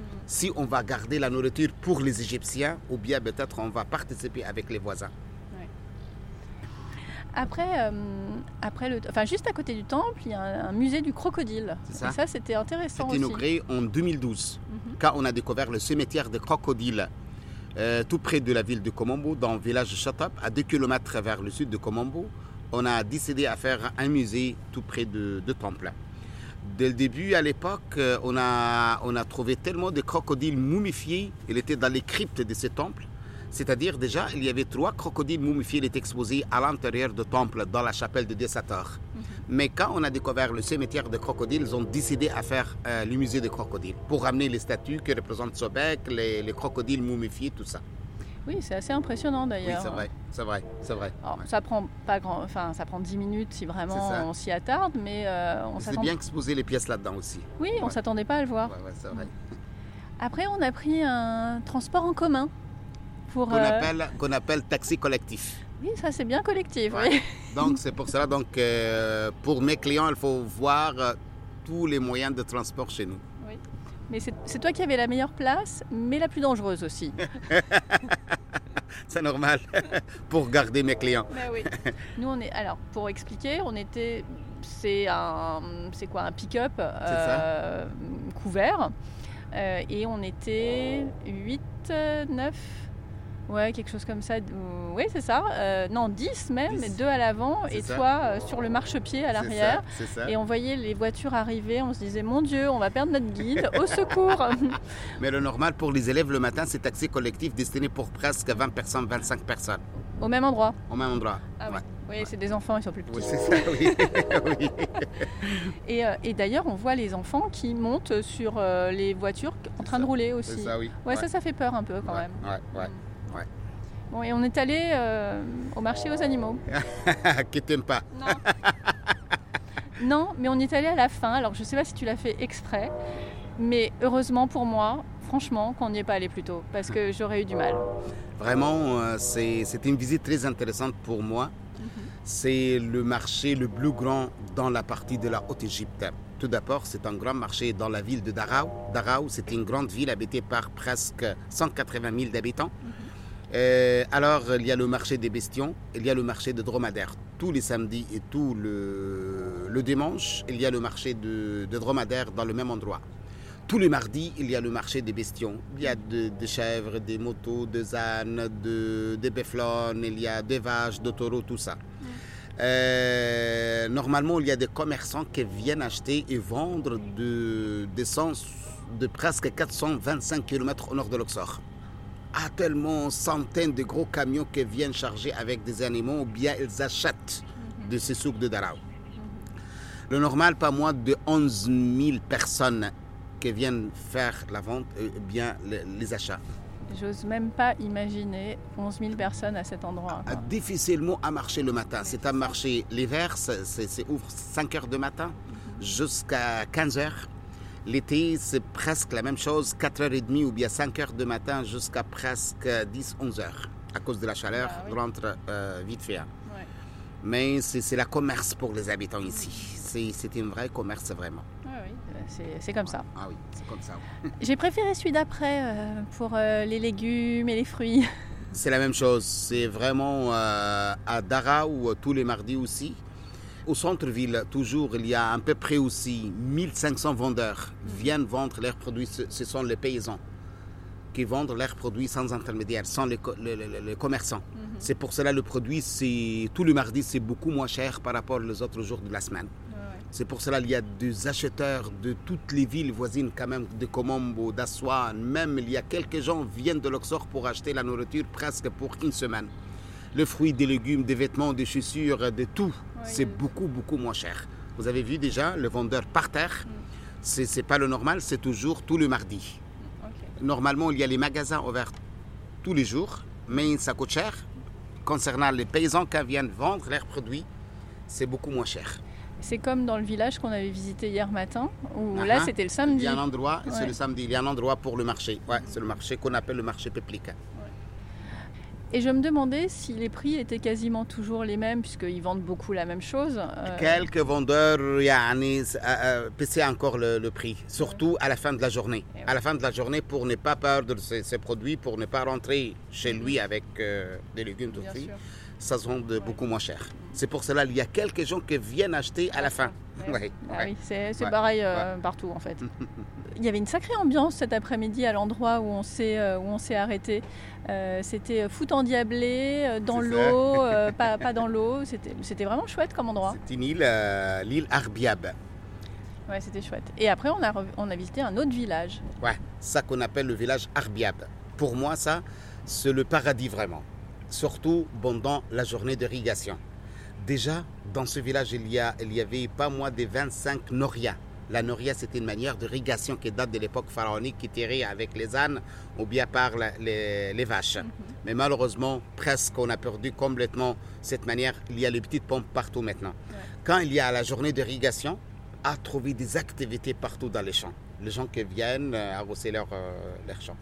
Oui, là, on les a pas beaucoup vus hein, ce soir. Ils n'étaient pas trop dans les non, rues. C'est trop tôt le matin. C'est trop tôt le matin. Les gens viennent travailler, viennent ramener les, les aussi pour manger librement dans les champs. Et au coucher de soleil, toujours, ou bien peut-être avant le coucher de soleil, ils rentrent chez, chez eux. C'est un trop petit village habité par presque 3000 habitants. Bah, ils étaient, tous cachés. Ah oui, oui la majorité. Mais quand même, il y a des écoles, il y a un hôpital, comme on a vu, il y a les, pharmacies, il y a tout, tous les services, même dans le petit village comme ça. Bah, d'ailleurs, en parlant d'école, euh, quel est le système scolaire euh, ici en Égypte? Presque, presque pareil comme en France. Euh, on a, c'est obligatoire tout d'abord, de 6 ans jusqu'à 16 ans. C'est mhm. pour cela qu'il y a des écoles partout, même dans le petit village. Euh, le nombre total des écoles en Égypte euh, de, de, dernier bilan de 2010 sont 39 000 écoles. Ah oui Ah oui. Alors, euh, il y a 6 ans à l'école primaire, 3 ans au collège, 3 ans au lycée et l'université qui se trouve partout maintenant.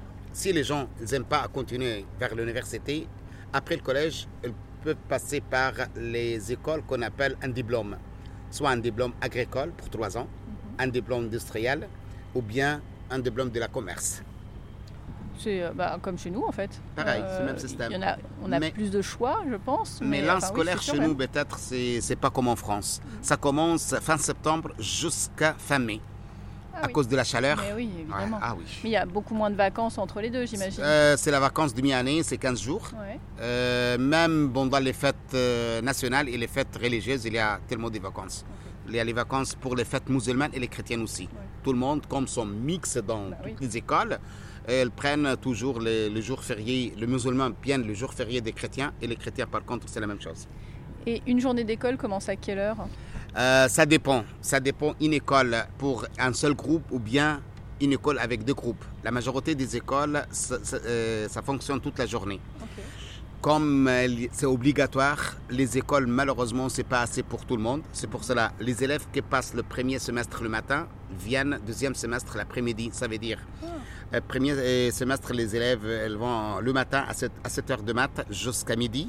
Après ça, midi 30 jusqu'à 17 euh, heures, le deuxième groupe. Mais c'est pas le même prof, c'est pas les mêmes élèves. Ah oui, l'après-midi, ça doit être dur quand même. Hein. Euh, l'hiver, non. C'est très agréable très très agréable. L'été, euh, l'été, donc c'est, elle reste pas très longtemps. Oui, ça va. Presque un mois, c'est le mois d'avril, mais quand même la moitié du mois d'avril, c'est, agréable aussi. D'accord. Bon, bah là, on est à nouveau en navigation, c'est euh, tellement agréable. En plus, la, chaleur est tombée, c'est la fin de la journée. On va aller jusqu'à Assouan ce soir? Jusqu'à Assouan, euh, parce que donc demain matin, tout, on va faire encore la visite d'Abou Simbel. Ça va être dingue, hein. mais alors on va se lever à 3h du mat. Je vais me coucher, je crois. Mais vraiment, je dis tout le temps, on va oublier toute la fatigue de la route quand on est devant le site d'Abou Simbel là-bas. J'en ai aucun doute. Bon, bah, on se retrouve demain alors. Inch'Allah. 3h30. On s'habille, on se rassemble sur le pont et on espère se rendormir rapidement dans le minibus. L'équipage nous donne des coussins et on traverse le pont d'un autre bateau. N'époux et moi nous installons au dernier rang, et on peut dire qu'on a connu mieux en termes de confort. Pas facile de dormir entre deux ralentisseurs qui se succèdent tous les trois mètres, et hum, j'exagère à peine. Quatre heures plus tard, nous arrivons sur le site, à Simbel. Déplacé en 1968 pour échapper à la montée des eaux du lac Nasser provoquée par la création du haut barrage d'Aswan, il apparaît, grandiose, au détour d'une colline. Je me sens toute petite devant ces statues monumentales de vingt mètres, Vingt ans que j'attendais de les voir en vrai. Je vous l'ai dit, c'est notamment pour ce moment que j'ai voulu refaire un tour en Égypte. Est-ce que c'est à la hauteur de cette attente? Oui, malgré la fatigue, malgré le monde. Le temps d'un instant, là, devant le temple de Ramsès II, je ne les vois plus et je souris. D'autres versent une petite larme. Sayed nous a donné les premières informations dans le bus, puis juste devant. Je savais que les temples avaient été déplacés, Mais pas que l'architecte et égyptologue française Christiane Desroches-Noblecourt avait été l'une des principales artisanes de leur sauvetage. Elle a notamment dirigé les travaux de démontage et de reconstruction des temples et supervisé la restauration des fresques et des reliefs. Ce chantier pharaonique a duré huit ans. Les guides ne peuvent pas accompagner leur groupe à l'intérieur des temples pour le préserver. Pourtant, ils aideraient sûrement à réguler les flux et à empêcher que les gens s'appuient sur les murs ou utilisent un flash. Heureusement, on arrive à être moins nombreux dans certaines salles. Sans Sayed, on est quand même moins dans le détail des scènes, même si on essaye de repérer quelques dieux et autres cartouches. À côté du temple de Ramsès II se trouve celui plus petit et moins connu de Nefertari, sa femme préférée.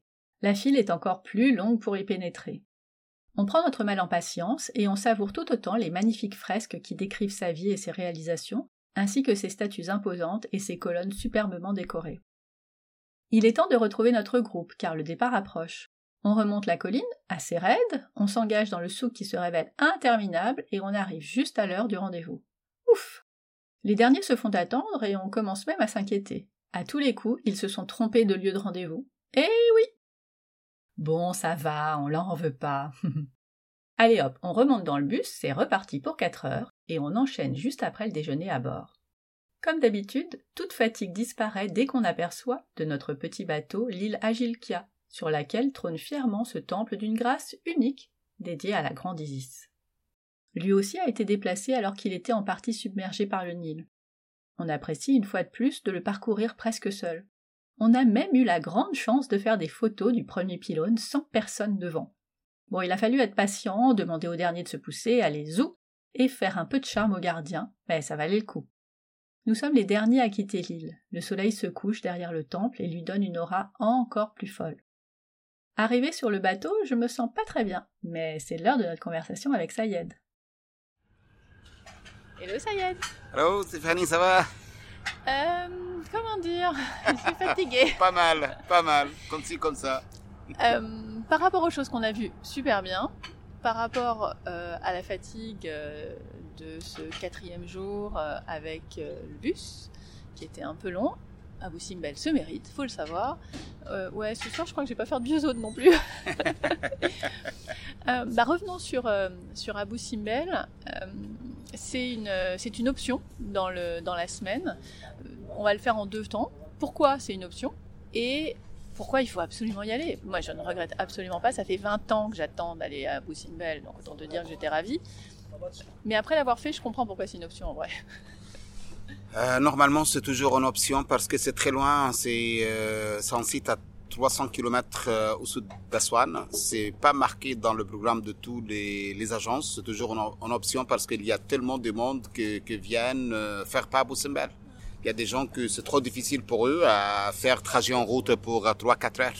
Tu nous avais prévenu, après on sait que 3-4 heures c'est long, mais qu'on oublierait tout quand on serait devant.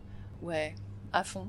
Bon, après il faut revenir, mais... Euh, j'ai dit une phrase tout le temps, j'ai dit que Ramses II, il a fait son temple très loin à la porte de l'Afrique, là-bas, pour la fatigue de tous les guides qui travaillent et tous les touristes qui viennent. Mais vraiment, vraiment, même euh, nous, quand on fait ça plusieurs fois, donc on oublie toute la fatigue de la route quand on est devant le, site. C'est chouette. Mais donc, ce, temple, il est complètement dingue. Euh, est-ce que tu peux nous faire un petit résumé quand même? Pourquoi, enfin, c'est quoi ce temple de Ramsès II Pourquoi il est si unique? Et, euh, et celui de Nefertari à côté, évidemment. donc Ramsès, il a fait il a, fait tellement de temples funéraires. Il a fait un temple funéraire à l'ouest de Luxor. Il s'appelle le Ramession. Il a fait un temple funéraire à Memphis, qui est en ruine maintenant. Mais le chef-d'œuvre de l'architecture et de l'art, c'est les deux temples d'Abu Simbel. Il a décidé à faire vénérer son épouse là-dedans, parce qu'il a fait juste à côté de son temple, c'est le seul pharaon qui a fait un temple magnifique comme ça pour une femme, pour son épouse. C'est son épouse aimée, son épouse préférée, Nefertari, qui n'était pas égyptienne, elle était nubienne. C'est pour cela qu'on dit c'est l'appel de pelle qui vienne, l'appel de pelle euh, nubienne. Tandis que Nefertiti, femme d'Akhenaton, c'est l'appel de belle égyptienne. Ah oui. Alors, euh, c'est pour cela donc avoir un roi à faire un temple comme ça pour son épouse, c'est autre chose. Même, euh, il, a, a choisi déjà l'endroit euh, sur la porte de l'Afrique à cette époque pour confirmer l'assurance d'Égypte là-bas, pour aussi montrer la force des Égyptiens, de, l'armée égyptienne, de, de l'architecture, de l'art en Égypte, même pour attacher toujours les Nubiens vers le culte de, l'Égypte ancienne. C'est effectivement impressionnant. Il y a pas mal de couleurs à l'intérieur. Donc, euh, comme tu disais, on a l'impression que ça a été restauré, mais pas du tout.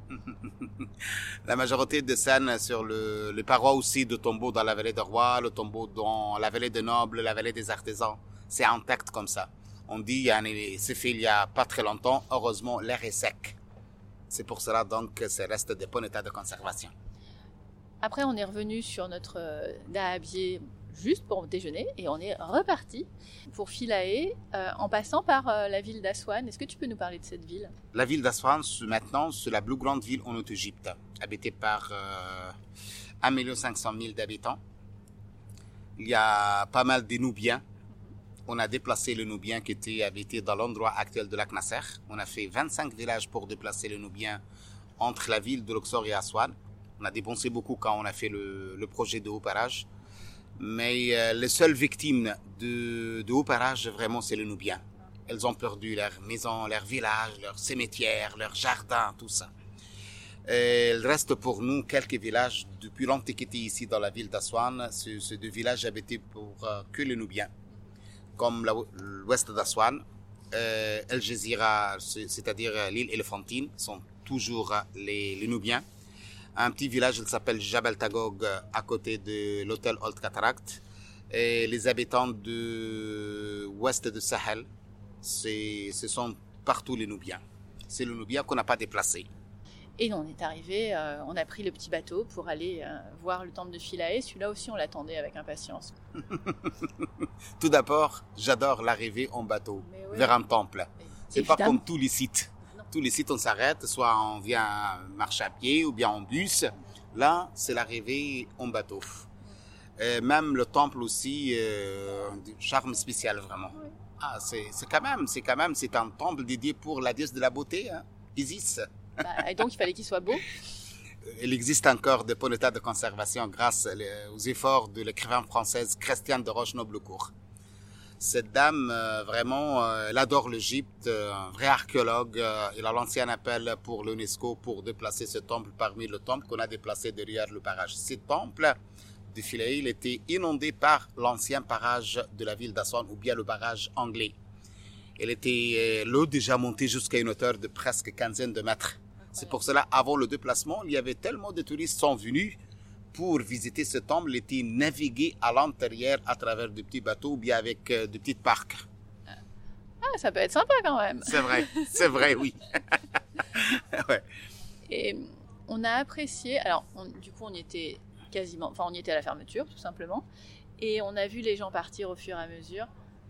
Par rapport à Abu Simbel ce matin, où il y avait beaucoup de monde, finir avec Fila, et même si c'est hyper dur de faire les deux dans la même journée, il faut quand même le dire.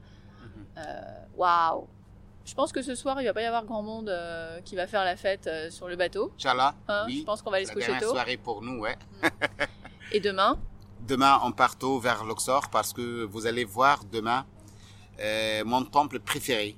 C'est le temple de Ramses III qui s'appelle Medine Tabou. Il s'appelle Karnak de l'Ouest. J'en viens à parler des enfants, puisque les miens ont vécu la même journée que nous et ils sont beaucoup plus en forme que nous. Est-ce que quand c'est un voyage en famille, euh, puisqu'il y a des voyages spéciales, mm-hmm. euh, enfin spécialement étudiés pour, euh, pour les familles, avec des enfants à partir de 6 ans, c'est quoi la différence par rapport à ce voyage? Les palades, c'est pas toujours le même, donc on fait pas beaucoup de marches comme ça. Même il y a aussi quelques trucs spéciaux. À Luxor, par exemple, on fait une chouette balade parmi les champs au dos des ânes ou bien le dromadaire. C'est des choses comme ça. Et bien que ce ne soit pas un voyage en famille, est-ce qu'il y a souvent au moins des ados, euh, comme les miens euh, cette semaine Bien sûr, oui. oui. C'est tout à fait adapté. La semaine dernière, il y avait encore deux mêmes âges comme vos enfants. Je vois la différence entre 13 et 17 ans. Euh, le 13 ans, il t'écoute, il te pose des questions, euh, et puis à un moment donné, il part faire un tour parce que ça fait beaucoup d'informations, même pour nous évidemment. Le 17 ans est plus euh, à l'écoute. Qu'est-ce que tu observes Comment les, les, ados français réagissent par rapport à ces visites? Est-ce que c'est tout le temps, ils sont tout le temps captivés ou est-ce que ça dépend? Ça dépend. Ça dépend. Il y a des gens qui sont très intéressés par cette histoire. Elle pose tellement de questions, bien écoutées. Euh, quand je pose les questions, je trouve la, la réponse facilement. Euh, ça, ça dépend. Ouais, il y a de, tellement de gens qui sont très intéressés par euh, notre civilisation, par l'histoire, parce que la majorité, ils ont étudié déjà à l'école. Bah euh, c'est pour cela donc qu'ils ont régi, euh, résumé quand même l'histoire avec nous. Ouais, et du coup, ils connaissent un peu quelques bien. noms. Ouais. Euh, mais pour celui-ci, on est d'accord que pas à partir de 6 ans, plutôt les ados. on est d'accord. Ouais. Bon, bah, on se retrouve demain. Inch'Allah. Merci Inch'Allah. beaucoup. À demain, merci à vous. Bon bah j'avais tout faux, la fête était bien prévue pour le dernier soir, mais sans moi, je suis en chaos technique. C'est dommage car le chef a préparé un énorme gâteau, l'équipage a mis la musique et a entraîné tout le groupe dans la danse. Heureusement que Nepou a fait quelques vidéos. Je veux pas quitter le bateau, on est trop bien ici. Bon, la nuit a été bonne, ça va un peu mieux, mais il faut fermer les valises et débarquer. Le trésor est ému de quitter l'équipage. C'est vrai qu'il a passé beaucoup de temps avec eux. Il l'avait quasiment adopté pendant ces quelques jours. Il était tellement bien qu'il les aidait à mettre la table et à débarrasser, sans qu'on lui demande. Hmm, pas comme à la maison. Nous retrouvons notre immense bus du début du séjour pour rallier Luxor. Cinq heures qui passent très vite entre sieste et regard collé à la fenêtre pour enregistrer chaque village, palmeraie et plantation. Après cette parenthèse enchantée, impossible de séjourner dans un grand hôtel impersonnel. Nous allons passer deux jours dans une maison d'hôte de 18 chambres sur la rive ouest de Luxor. Derrière le portail se cache un havre de paix avec une jolie piscine autour de laquelle se trouvent des transats et quelques tables pour les repas. Privilège familial, nous avons un appartement avec deux chambres spacieuses et une terrasse ouverte sur cet espace. Le temps de poser les valises et de faire le tour du propriétaire, nous voilà repartis pour aller déjeuner dehors, puis visiter le temple de Médiné Abou, le préféré de Sayed. Et on comprend vite pourquoi, on n'a jamais vu autant de couleurs. Nous déambulons une fois de plus avant la fermeture du site. C'est vraiment le meilleur moment. C'est étonnant que ce temple soit moins visité que les autres, mais tant mieux pour nous. Nous faisons ensuite un arrêt devant les colosses de Memnon, deux statues en pierre de 18 mètres qui représentent le pharaon Amenhotep III. Elles étaient à l'origine à l'entrée de son temple funéraire, détruit depuis longtemps. Difficile de s'imaginer qu'il s'étendait sur 35 hectares sans le plan à leurs pieds. Bon, il est temps de rentrer car la piscine nous attend. Les nados sont les premiers dans l'eau. Bon, elle est moins vivifiante que le Nil, hein, on y entre beaucoup plus facilement.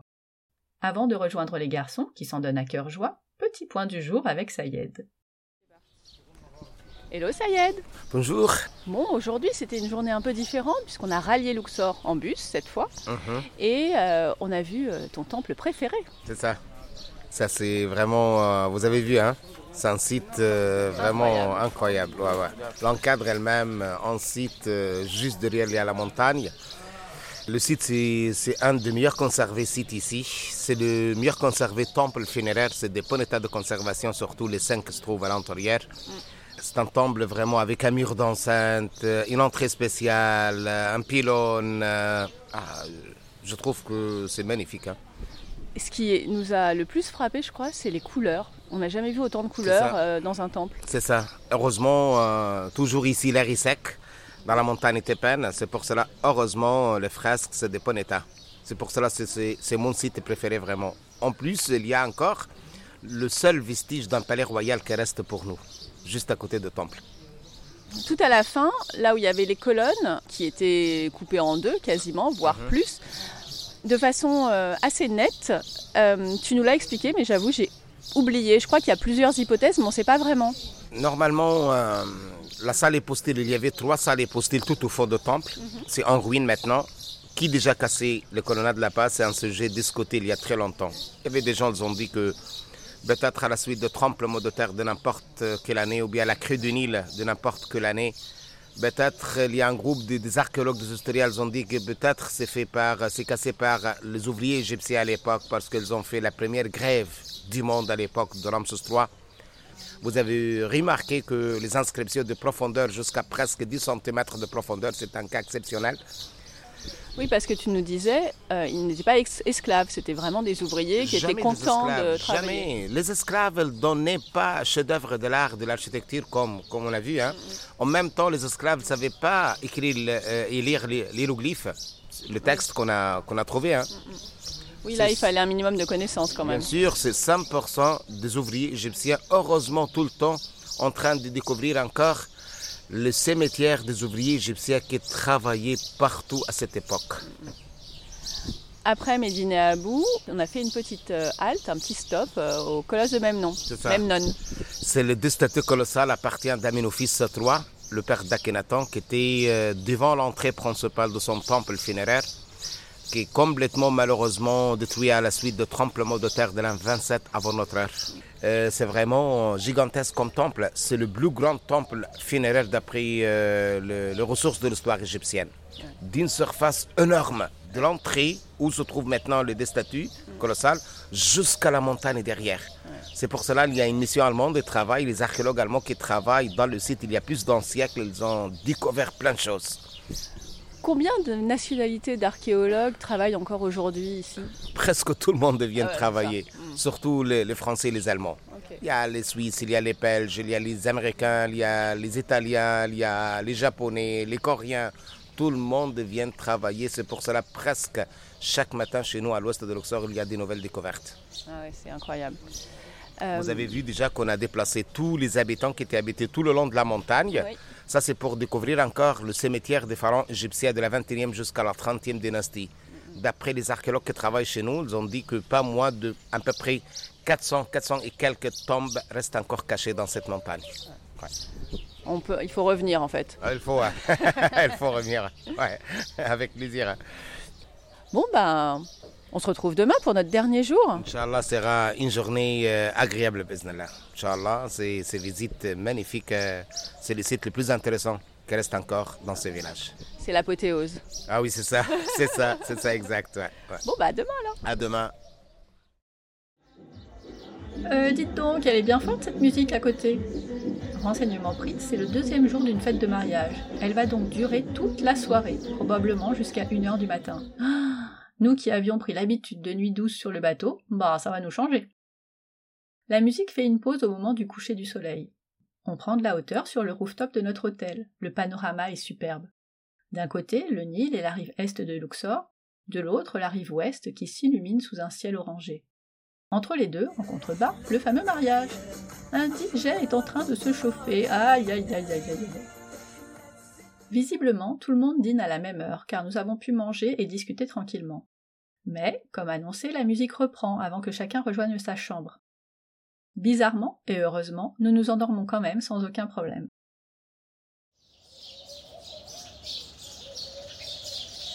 Ce n'est pas la musique, mais le chant des oiseaux qui me réveille.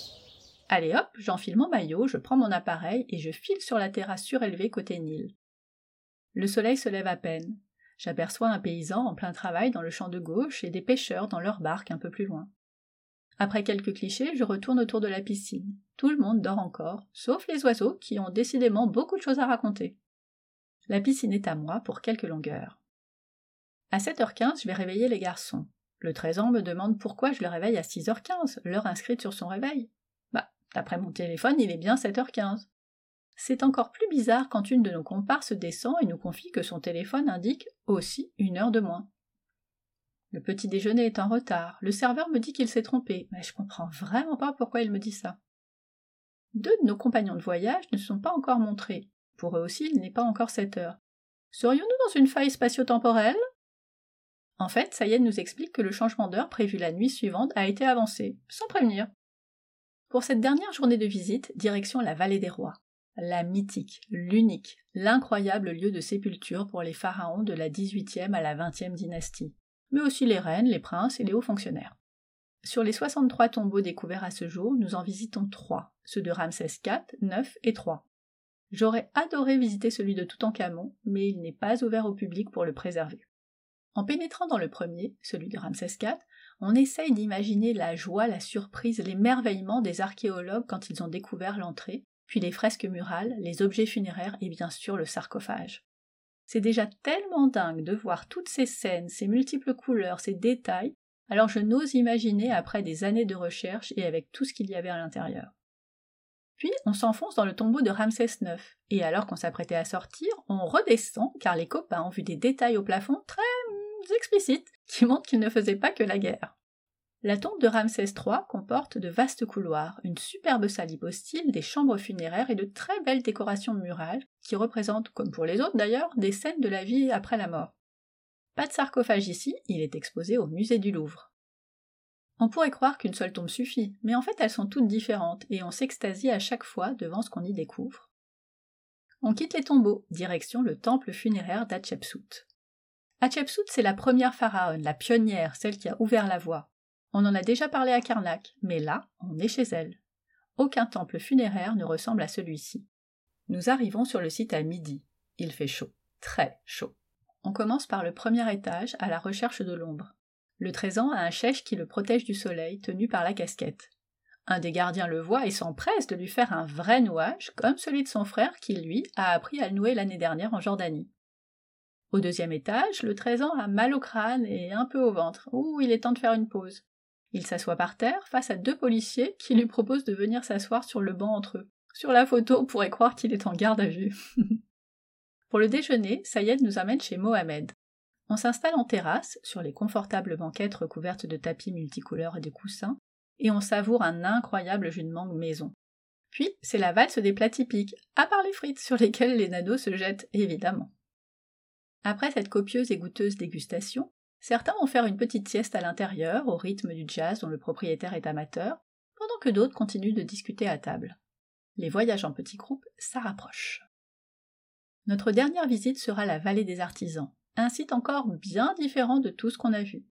La vallée abrite les vestiges d'un ancien village d'artisans et d'ouvriers qui travaillaient dans la vallée des rois. Nous commençons par descendre dans les tombes, dont les peintures murales donnent un bon aperçu de leur vie quotidienne. Elles sont bien plus petites que celles des pharaons. Il faut donc se baisser pour accéder aux différentes salles et ne pas être trop nombreux car on est vite limité dans ses mouvements. On longe ensuite le village avec ses maisons en briques crues érigées le long de ruelles très étroites. Au bout se trouve un temple dédié à la déesse Hathor, la patronne des artisans et des ouvriers. Cours, salle hypostyle, sanctuaire, tout y est, mais en format mini, et c'est très bien ainsi. Sayed en profite pour nous poser cette dernière question, mais on est devenu incollable après une semaine à ses côtés presque. Et c'est déjà le moment de notre dernier tête-à-tête. Bah hello Sayed Ça va? Alhamdulillah. Eh bah écoute, c'est la dernière, ça y est. Ça passe trop vite. C'est vrai. Ah ouais. Tellement de choses. Ouais, on a Et vu tellement de choses. les sites qu'on voit ici, c'est complètement différent par rapport à tous les sites qu'on a vus déjà. Surtout la vallée des rois. Ah, la vallée des rois, on a besoin des heures, des heures, des heures, deux jours à rester là-bas. Ouais. Ah oui, oui, et, et- oui, et on l'attend avec impatience. C'est un peu le- la cerise sur le gâteau. on a visité trois tombes ce matin. Mhm. Alors, est-ce que je m'en souviens bien? Ramsès IV, Ramsès IX et Ramsès III. Bravo, c'est ça exact. Pourquoi on fait que ces trois-là? Le normal, nous avons presque entre 7-8 tombes ouvertes devant les visiteurs chaque année. C'est pour garder encore les fresques des Ponetta. Ouais, Euh, les mieux conservés parmi toutes ouvertes actuellement, c'est le 3 qu'on a visité. ouais. Ah oui, oui, c'était euh, impressionnant. Les scènes sur les parois de tombes, c'est toujours les scènes qui racontent pour nous qu'est-ce que sera passé pour chaque mort. Il essaye, il essaye, il essaye toujours à, à gagner la vie éternelle. Il était examiné par la majorité de Dieu. Ça veut dire que c'est trop difficile d'avoir la vie éternelle, même s'il était bienfaiteur dans sa première vie.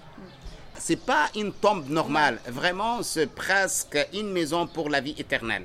C'est la maison pour la vie éternelle là-bas. On est allé ensuite euh, voir le temple d'Hatshepsut. C'est complètement différent. C'est La, la forme architecturale elle-même de ce temple, c'est, unique en Égypte. Le seul temple en Égypte actuellement a trois étages, trois terrasses. Déjà, il y avait un temple pareil, il date de l'époque de la 11e dynastie, c'est complètement rasé. Mais le reste pour nous seulement, un seul temple à trois étages, c'est le temple d'Hatshepsut. L'ensemble du site aussi. C'est un temple creusé dans la montagne à trois terrasses. De loin, c'est vraiment chouette. Et tu nous as dit les deux étages supérieurs ont été restaurés par les Polonais. Exact, exact, parce qu'elle était complètement rasée à l'époque de Pharaon, ce- ce- le successeur de, de la reine Hatshepsut, Toutmousis III. Elle a fait toujours la vengeance contre les travaux de sa tante, parce que elle, elle a usurpé son trône. C'est pour cela donc qu'elle a, rasé tout, elle a martelé les scènes d'Hatshepsut, le cartouche d'Hatshepsut. En plus, elle a, elle a cassé complètement un obélisque dans le temple de Karnak. Et plus tard, dans son temple funéraire, pour ne pas être un Osiris, elle a rasé tout. Oui, d'ailleurs, on en avait parlé quand euh, on était à Karnak. Ah, ah. C'est étonnant que ce soit les Polonais qui, euh, qui aient restauré. On ne sait pas jusqu'à maintenant. À l'époque de Nasser, c'est les Polonais qui travaillaient pour 25 ans pour refaire le temple tout entier. Malgré il y avait les Français, ils restent tout le temps ici à cette époque-là. Mhm. Et nous avons les archéologues français qui travaillent partout, dans tous les sites à l'ouest de Luxor. Mais pourquoi le Polonais On ne sait pas. Oui, c'est très étonnant. Il y a une autre chose qui est étonnante, c'est que c'est le seul temple de femmes pharaons qu'on ait vu. Exact. On sait que c'est la première. On n'a jamais parlé des autres. Euh, Elles sont où les parce autres Parce que les autres ne sont pas restés très longtemps au pouvoir. Mhm. Il y avait Tawessart, 19e dynastie. On raconte également que Nefertiti il a resté au pouvoir à Tal al-Hamarna après la mort de son mari Akhenaton pour euh, peu de temps. Mhm. Le plus connu parmi les femmes qui montaient au pouvoir, c'est Hatshepsut et aussi ce Cléopâtre VII. Oui. Hatshepsut parce que c'est la première femme pharaon et Cléopâtre VII parce que c'est avec elle, avec elle c'est fini complètement l'histoire euh, de l'Égypte ancienne. C'est la dernière de l'époque des Ptolémées. Et c'est cette Cléopâtre-là que nous, on connaît un peu plus C'est la septième de nom. D'accord. C'est ça. C'est le plus connu parmi toutes les femmes qui montées au pouvoir. Même dans, dans notre histoire moderne, il y avait des femmes montées au pouvoir comme Shajarat al par exemple, euh, après l'époque de frère de Saladin. Ok. Est-ce que tu sais pourquoi c'est Cléopâtre qui a eu autant de succès entre guillemets parce qu'on ne parle que d'elle en fait. Euh, à Chepsout, on, en entend parler à l'école, mhm. vaguement. Mhm. Quand tu viens en Égypte, évidemment, tu vois son temple. Mais celle qu'on connaît le plus, la plus représentative, c'est Cléopâtre. Parce que tout d'abord, elle était euh, avec avec elle, c'est fini les travaux dans le temple. Mhm. Et peut-être également, peut-être parce que donc elles ont fait deux films euh, d'histoire. Euh, oui, c'est ça, c'est ce que je me suis dit. Il y en a un qui a fait un film et puis après, du coup, euh, ils ont enchaîné. Grâce à ça, donc c'est une parmi les reines les plus connues dans, dans, notre histoire. Ok. On est ensuite allé déjeuner dans un restaurant hyper agréable, juste à côté du dernier site qu'on a visité, un site qui avait rien à voir avec les autres. Donc normalement, il faut terminer euh, nos voyages par un site euh, bleu beau quand même, comme la vallée des artisans, que j'adore vraiment. Déjà, il n'y a personne. Ah oui, ah oui, ah oui. Tout d'abord, c'est un trop petit site, euh, ce, le village des artisans égyptiens où se trouvent les vestiges des maisons des ouvriers égyptiens mhm. qui travaillaient déjà à l'époque des pharaons pour décorer le tombeau, le temple funéraire, le temple solaire, tout ça. Et à côté de leur tombe, on a découvert jusqu'à maintenant 53 tombes se trouvent dans le site. Mais heureusement, ce site n'existait pas sur la carte de visite de toutes les agences. C'est pour cela que quelquefois la visite c'est privé pour nous. Hein. Le site complètement c'est privé pour nous. Bah, ça l'a été quasiment tout le temps. Il y a un groupe qui est arrivé en même temps que nous, mais pourquoi? On ne sait pas trop. Mais ils sont restés 10 minutes, ils ont fait ça euh, de façon éclair. Quelle drôle d'idée. Ils ont visité, je crois que deux tombes par rapport à nous, on en a fait trois, et les trois valaient le coup. Et surtout, après, on a vu ce, petit temple, euh, comme un petit temple caché, après avoir vu euh, le, village des artisans, enfin les fondations en tout cas de ce qu'était leur village. C'était quoi ce petit temple? Normalement, tout d'abord, j'ai jamais critiqué mes, mes collègues de, guide. Eh bien, c'est l'occasion. Mais ouais, c'est l'occasion. Euh, je suis honte vraiment d'avoir des guides qui ramènent leurs clients pour un site unique en bah Égypte pour quelques minutes seulement. Quand elles ont donné l'explication, quand elles ont donné un temps pour les photos, quand elles ont fait la visite comme il faut. Mm, mm. Le normal, moi, j'habitué à faire trois tombeaux, pas deux. C'est le trois ouvert là-bas et un petit temple comme on a vu, donc il ne faut pas rater. Hein. Bah oui. vous, avez vu, hein Ah mais oui, c'était, euh, c'était vraiment... C'était tout mignon en plus, c'était petit. et, euh, et, puis hyper bien conservé aussi, avec beaucoup de couleurs, beaucoup mais grâce, grâce ce petit temple, grâce ce petit temple, le site, il, s'appelle, il a pris le nom de ce petit temple. Le site, il s'appelle maintenant Der el Medina, mhm. parce que le temple là-bas, le petit temple grec, il était habité par les Coptes il était habité par les Coptes, c'est pour cela utilisé comme monastère copte. Der, ça veut dire monastère. Ville, c'est le village des artisans. Mhm. Der el Medina. Donc il faut le voir quand même. Bah ouais, carrément. Ça fait le coup, hein Oui, et puis c'est de finir par un temple où il n'y a personne. Franchement, euh, c'est hyper agréable. Il fait moins chaud en plus. Ça, il y a de l'air, heureusement. il, y a beaucoup, il y a eu beaucoup d'air aujourd'hui. Et là, pour la vallée des Rois, c'était plutôt sympa. Euh, et c'était l'occasion de faire tes derniers quiz euh, et interro. On a plutôt intérêt à répondre. Hein. Ça, Mais ça va, on s'est pas trop mal débrouillé à tous. On finit par, par avoir repéré deux, trois trucs quand même. Bah D'ailleurs, comment tu nous as trouvé cette semaine? Est-ce qu'on était attentifs? Vraiment oui, vraiment oui. euh, je trouve, la réponse de toutes les questions que j'ai posées. Vous étiez vraiment un groupe très sympa. Respectez bien les horaires de départ, euh, respectez bien les guides, écoutez bien l'explication, euh, respectez bien les gens les traditions des bah gens. Non, mais c'est euh, la base euh, d'être à l'heure, d'écouter, sinon tu viens pas en Égypte, ça n'a pas de sens. Mais, mais le reste de peuple, euh, d'autres nationalités, ils font pas comme ça. Ah oui. C'est vrai. Bon. Bah, Je suis content d'être un guide francophone, hmm. à travailler avec le français. Quelquefois aussi, je trouve les Belges sont trop gentils et les Suisses aussi, parce qu'avec le même groupe de Français, il y a peu de Belges, de Suisses qui viennent. Bah, nous, on était mixtes puisqu'on avait deux Belges avec nous, donc euh, c'était parfait. Vraiment, euh, tout le temps, je suis content de travailler. Euh, j'adore mon métier, surtout quand je travaille avec des gens qui respectent notre histoire, notre religion, notre tradition, tout ça. Moi, j'ai posé une question maintenant. Oula. Comment vous trouvez le voyage? Comment vous trouvez le guide? Le voyage est extraordinaire. C'est difficile physiquement, pas, pas parce qu'on marche beaucoup, mais la chaleur et parce qu'on visite beaucoup de choses, on se lève tôt le matin. Euh, c'est un voyage qui se mérite pour moi. Mhm. Mais voilà, on, enfin, on vient pas en Égypte pour aller à la piscine euh, l'après-midi, on vient en Égypte pour en, savoir davantage. Et euh, c'est d'autant plus agréable et satisfaisant quand on a un guide comme toi qui aime transmettre sa passion pour l'histoire et qui euh, il faut qu'on écoute quoi. Parce que quand tu nous poses des questions et que tu fais des gros yeux on fait oula.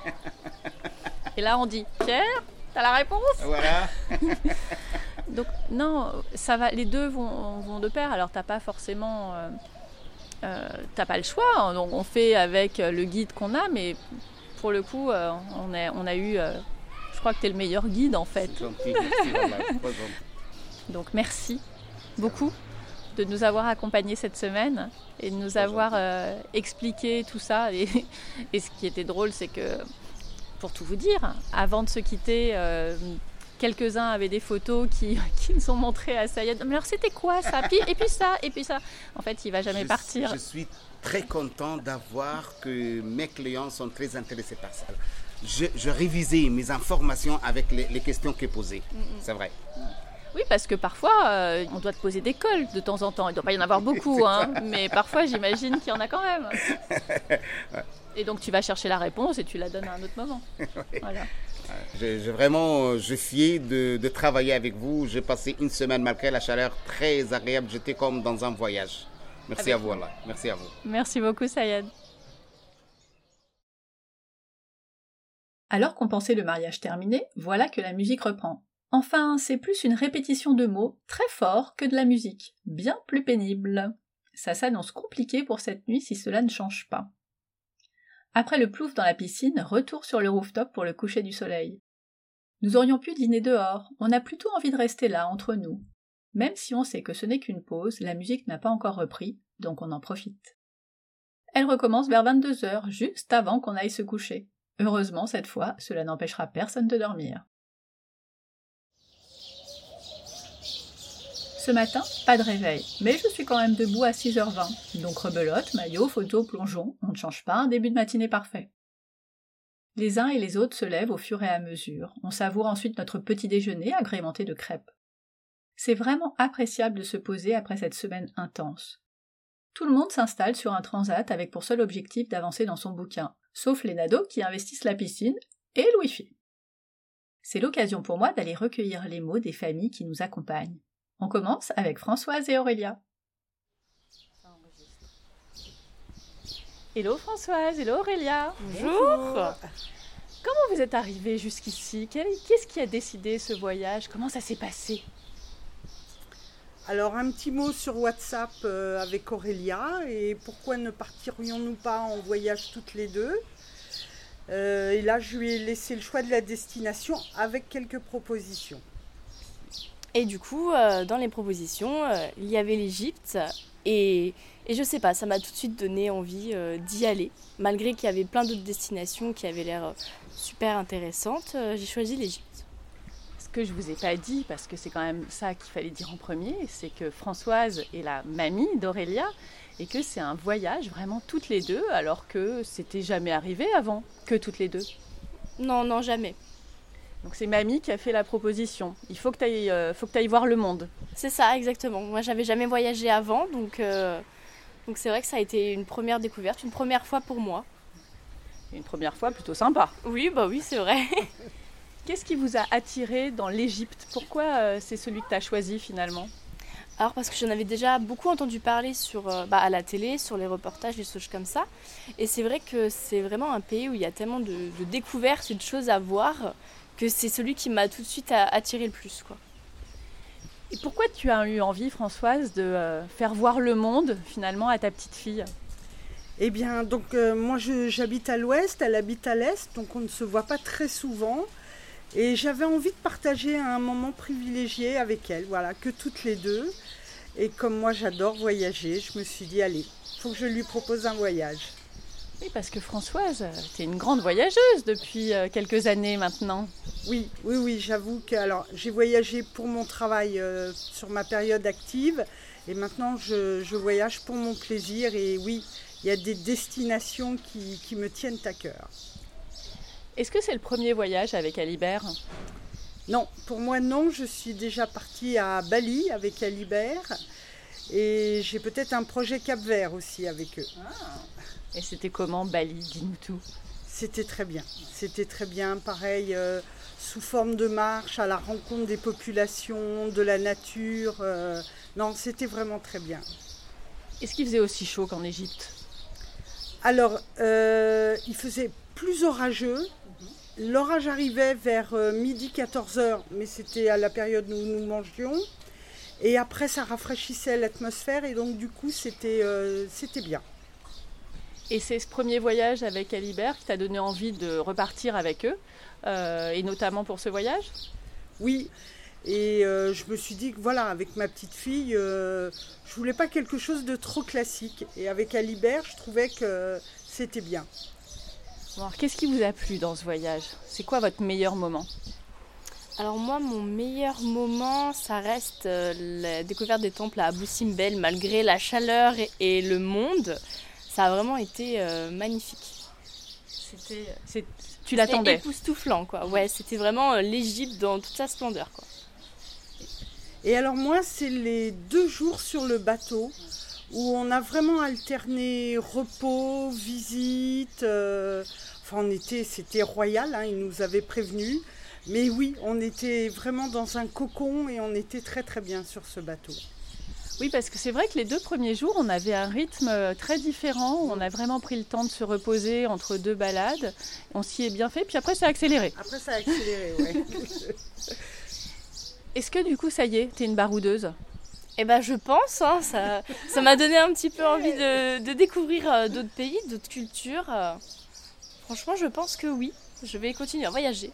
Euh, Paris réussi, mamie? Ouais. Ah, je suis contente. Je lui ai mis le pied à l'étrier. Eh ben, merci beaucoup. Eh ben, pas de souci. Merci. On continue avec Pierre et Louane. Hello Pierre, hello Louane.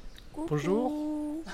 Après mamie et petite fille, euh, père et fille. Qu'est-ce qui vous a amené ici? Euh, Alors là, c'était un cadeau pour mes 30 ans. C'est un voyage en tête à tête. On est une grosse fratrie et c'était le moment pour euh, nous de passer un peu de temps tous les deux. Et la destination, ben, on a plein de choses qui nous faisaient envie. Et, et finalement, c'est, on est parti sur des parcours un peu plus sportifs. Et après, on s'est dit, mais on va se faire du bien aussi et découvrir une civilisation qui nous faisait rêver, d'où l'Égypte. C'est le premier voyage euh, père et enfant euh, que tu fais? Alors non, parce que j'ai un fils aîné qui a déjà eu 30 ans il y a 4 ans. Et avec lui, on a l'envie, c'était de gravir le Kilimanjaro. Donc c'était effectivement un peu plus sportif.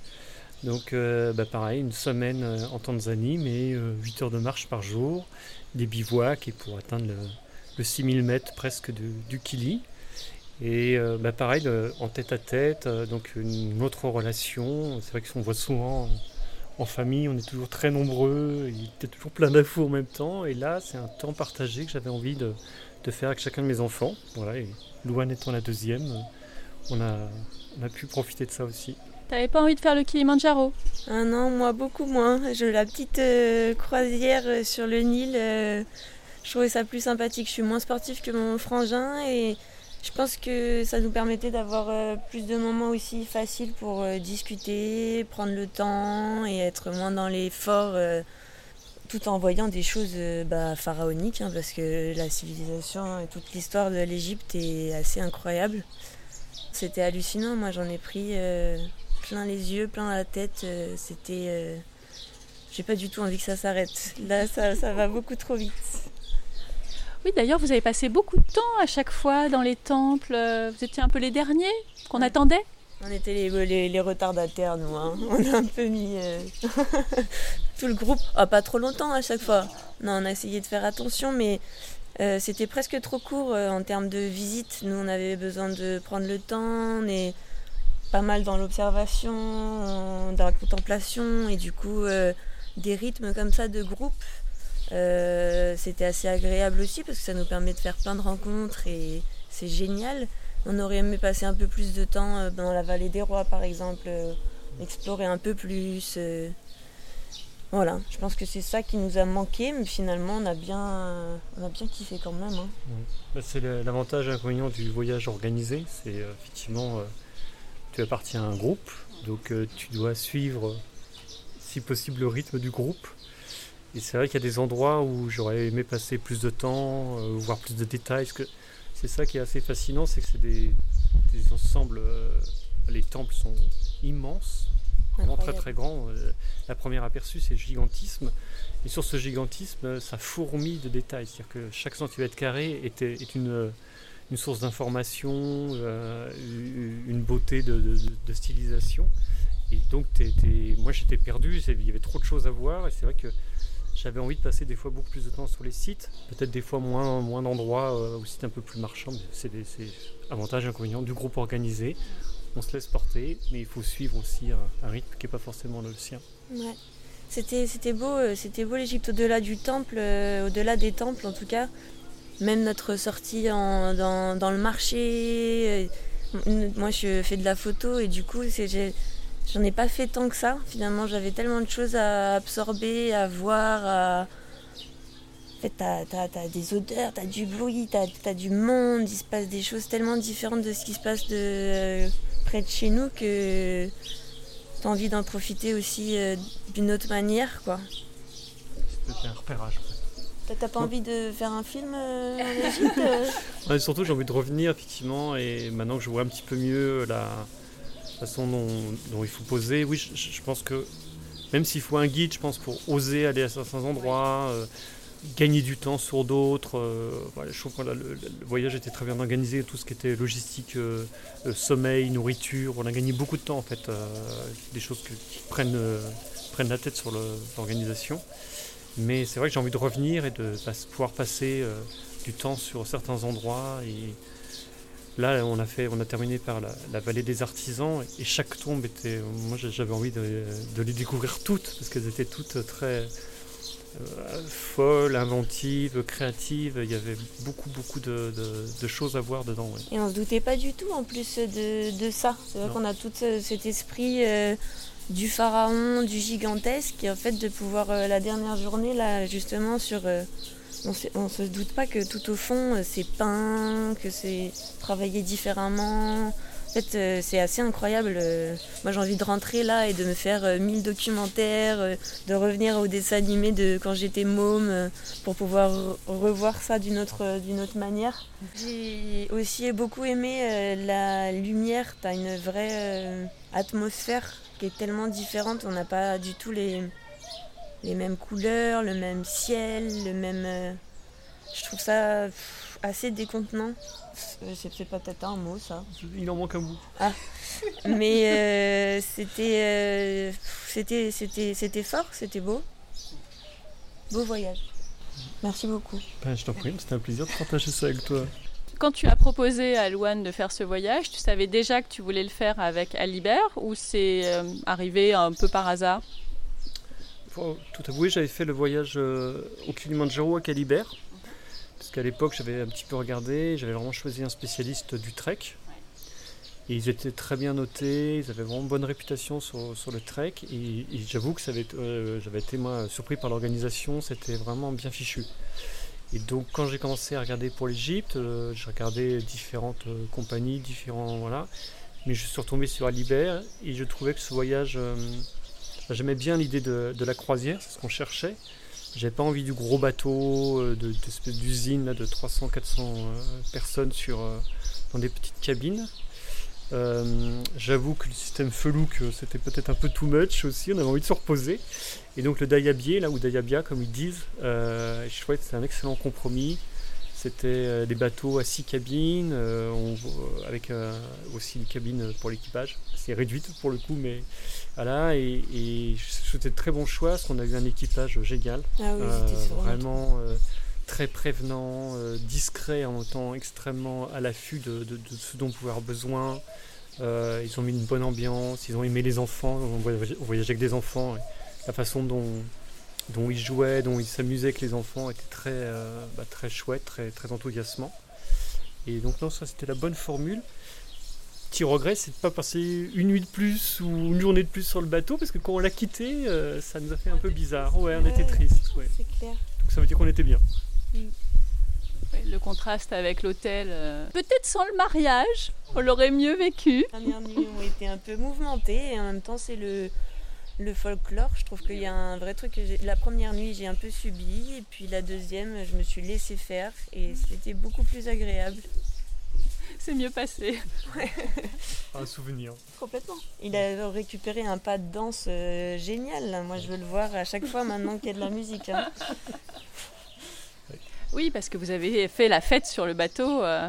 Ah bah, ceux qui étaient encore valides, hein, parce qu'il y a eu quand même un petit. C'est pour ça que j'ai dit vous. Il y a eu un petit fléau quand même, euh, fléau d'Égypte qui s'est abattu sur le bateau. Mais oui, oui, il y a eu. Bah, L'équipage avait fait un gâteau, a sorti des instruments de musique, euh, ils ont voilà, ils ont chanté euh, et, et, emballé tout le monde pour, euh, pour sautiller, voilà. Et on a vu Sayeb, effectivement, notre, notre guide pratiquer des pas de danse qui m'ont bien imprimé la rétine. et nous qui ne sommes pas des grands danseurs à la base, on est un peu des, des, des, grands timides. L'ambiance a fait qu'on y allait et qu'on était bien tous les deux. C'était trop bien de danser tous les deux. Un truc qu'on n'a jamais fait pour le coup non plus. Oui, c'est vrai, c'est une première. Ou alors quand j'étais petite, petite, petite, mais ça. Ça compte quand même. Ça compte quand même. Ça compte. Est-ce que vous avez quand même trouvé du temps tous les deux? Est-ce que ce voyage en groupe a permis quand même ça? Moi, j'ai adoré les moments que j'ai passés avec toi. J'ai envie que ça se prolonge. Mais euh, je lui ai proposé hier en lui disant écoute, euh, moi, pour tes 60 ans, c'est moi. C'est moi qui t'emmène et on le refait. Et, et je trouve ça trop bien de, de pouvoir. Euh, ouais, ouais, complètement. Que pour moi. C'est rare et j'adore. on s'entend bien. Hein. Oui, on s'entend bien. Bah oui, non, on a eu la chance bah, de pouvoir partager notre chambre. On, était dans la même cabine dans le bateau. Donc il y a forcément des moments où euh, on peut parler. Et puis la navigation, comme ça, au fond, ça, ça, ça permet aussi de ouais, d'aller assez intimement, de pouvoir se dire plein de choses. Donc, non, c'était euh, c'était le but recherché, sans forcer en plus. Donc c'était euh, non, c'était un super moment. Mm. Vous avez déjà choisi la destination? Pour le pour les 60 ans? Non, on va avoir le temps. Enfin, on a déjà tellement. C'est dans très longtemps déjà. Hein, déjà, ça me paraît très lointain. Ouais, voilà. Et euh, je pense qu'on a tellement envie de faire plein de choses qu'on va avoir le temps d'y penser et de. Ouais. Et de chercher correctement notre prochain voyage. Ouais. Alors on a chacun un chien, donc je, moi je me dis qu'une randonnée avec les chiens, quelque part, où ils seraient tout, toute la journée euh, avec nous en train de marcher, ça me ferait marrer aussi. Ouais, grave.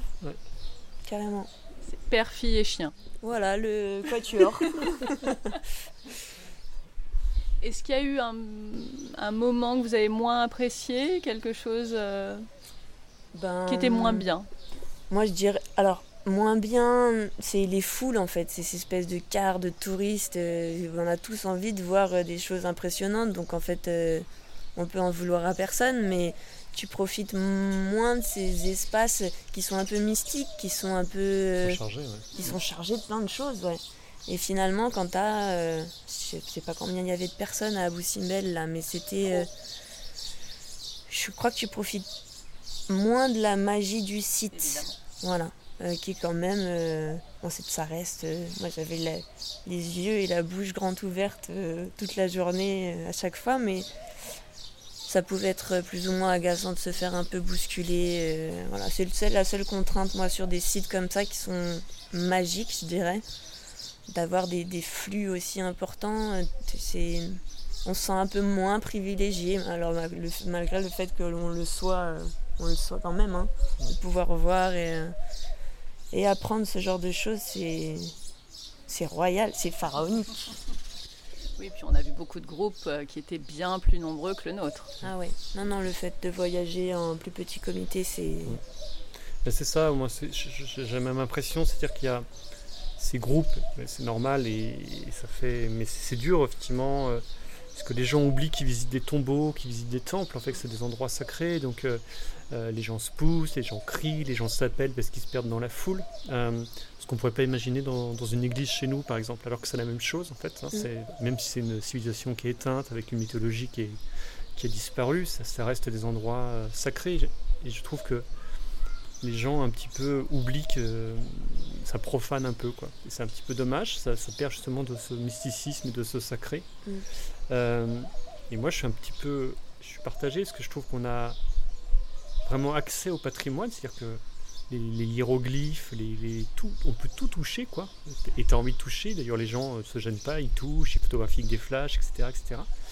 Et ça me terrorise moi, pour le patrimoine euh, de l'Égypte. Et en même temps, c'est vrai qu'aujourd'hui, tu, tu rentres dans un musée parisien ou, dans le monde, tu n'as plus accès à, ce, à cette, euh, au toucher. quoi. C'est quelque chose, c'est un sens qui t'est refusé dans les musées.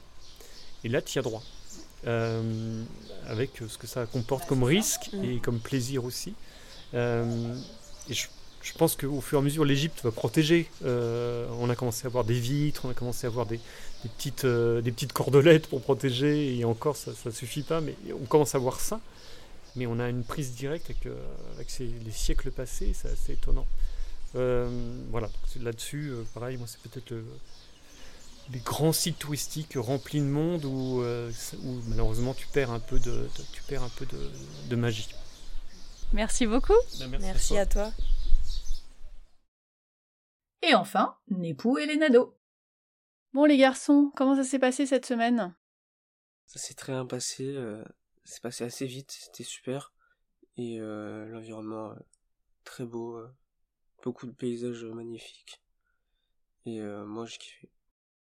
Bah moi je trouvais que c'était super bien, le guide était très sympa et on a appris plein de choses. L'environnement était magnifique, les personnes étaient très gentilles aussi, euh, que ce soit les membres du bateau ou les personnes, euh, le groupe. Mhm.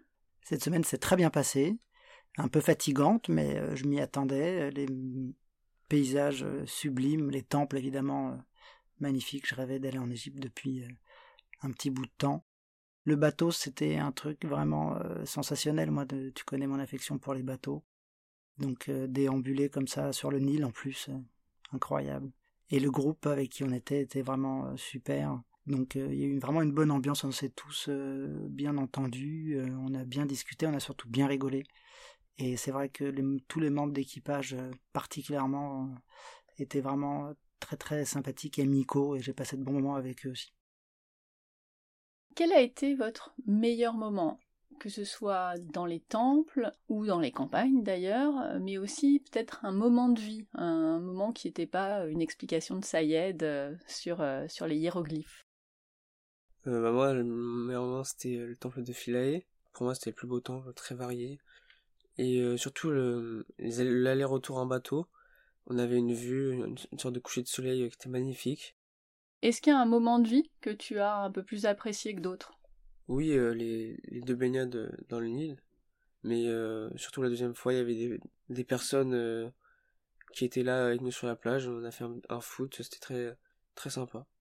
Et toi alors, c'était quoi ton temple préféré? Bah moi c'était le temple de Philae parce que je trouvais que c'était un petit temple avec des belles couleurs et aussi l'histoire d'Isis c'était très bien. Et le moment de vie, bah, c'était jouer au foot avec euh, les Égyptiens. C'était trop bien. Donc en fait, vous avez aimé le même temple. Sur tout ce qu'on a vu, votre préféré, c'est le même. Oui. Il était vraiment trop bien. Vous n'êtes pas frères pour rien, en fait. Et toi? Alors moi, c'est euh, étonnamment, c'est à la fois ce que j'ai préféré et en même temps ce qui, ce qui a été le plus compliqué pour moi pour y aller, c'est que moi j'ai vraiment aimé Abu Simbel parce que bah on voit ça à la télé euh, plus que tous les autres temples et en fin de compte être devant, c'est je trouve ça assez impressionnant. Alors évidemment, il y avait énormément de monde, donc euh, c'était un peu particulier pour ça. Mais ce temple-là m'a impressionné et puis aussi euh, les tombeaux, parce que les tombeaux, c'est euh, totalement inattendu, la préservation des couleurs est tellement incroyable que on se retrouve euh, enfin devant des scènes qui sont colorées et qui ça, ça donne beaucoup plus de relief. Est-ce que vous avez trouvé ça compliqué physiquement? Non, je trouve pas que c'était compliqué parce que on marchait, mais par rapport à la Jordanie l'année dernière, c'était vraiment, vraiment beaucoup moins compliqué. Il faisait juste chaud. il faisait juste chaud, mais encore, ça, ça pouvait aller. Et toi, t'as trouvé ça comment? Bah moi, je trouvais que ça allait parce que euh, vraiment, on marchait, on avait beaucoup de pauses, surtout à l'ombre. Euh, il y avait du vent, et par rapport à la Jordanie, on a moins marché, même beaucoup moins. Et du coup, j'ai trouvé ça plus facile. D'ailleurs, t'as pas râlé Non, deuxième fois. Fais gaffe, hein, ça va devenir une habitude. Et pour toi, c'était comment?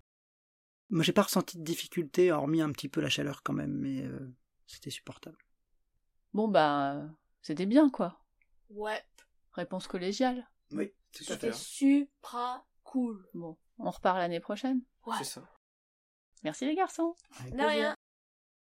De mon côté, et vous l'aurez sans doute compris, j'ai adoré. L'histoire, les visites, notre super groupe, la Dabeya, l'organisation, Gros, gros coup de cœur pour notre guide Sayed et l'équipage du bateau dont la gentillesse nous a tous touchés. Alors oui, j'aurais préféré quelques degrés, quelques touristes de moins, qu'Abou Simbel soit plus près. Mais tout cela s'oublie vite et il ne reste que les belles rencontres et les sensations d'en savoir un peu plus sur cette civilisation. Bref, ce voyage était magique. Non, pharaonique. Côté budget, ce circuit charme du Nil en Dahabier est à partir de 2370 euros par personne pour 8 jours. Les derniers dîners et déjeuners, les visas et les pourboires sont à régler sur place. Pour les options comme à Boussimbel, on peut le faire avant ou pendant. Vous pouvez retrouver toutes les informations sur le site alibertrekking.com. Si vous voulez mettre des images sur ce voyage, un article avec beaucoup, beaucoup de photos est en cours et sera publié bientôt sur mon blog familleetvoyage.com. Alors, vous partez quand en Égypte? Merci d'avoir écouté ce reportage jusqu'au bout. Merci également à Aurélie d'Aliber Trekking de m'avoir fait confiance pour sa réalisation. Comme d'habitude, toutes les informations sont dans les notes de l'épisode sur le blog famille et voyage avec un s.com et comme je vous l'ai dit, je vous prépare en plus un article avec plein de photos. Si vous avez des questions ou si vous voulez ouvrir vos carnets de voyage sur le podcast, on se retrouve sur Instagram à famille et voyage underscore blog. Underscore, vous savez, c'est le tiré du bas. On se retrouve dans deux semaines pour un nouveau carnet de voyage. D'ici là, prenez soin de vous inspirez-vous et créez-vous de chouettes souvenirs en famille.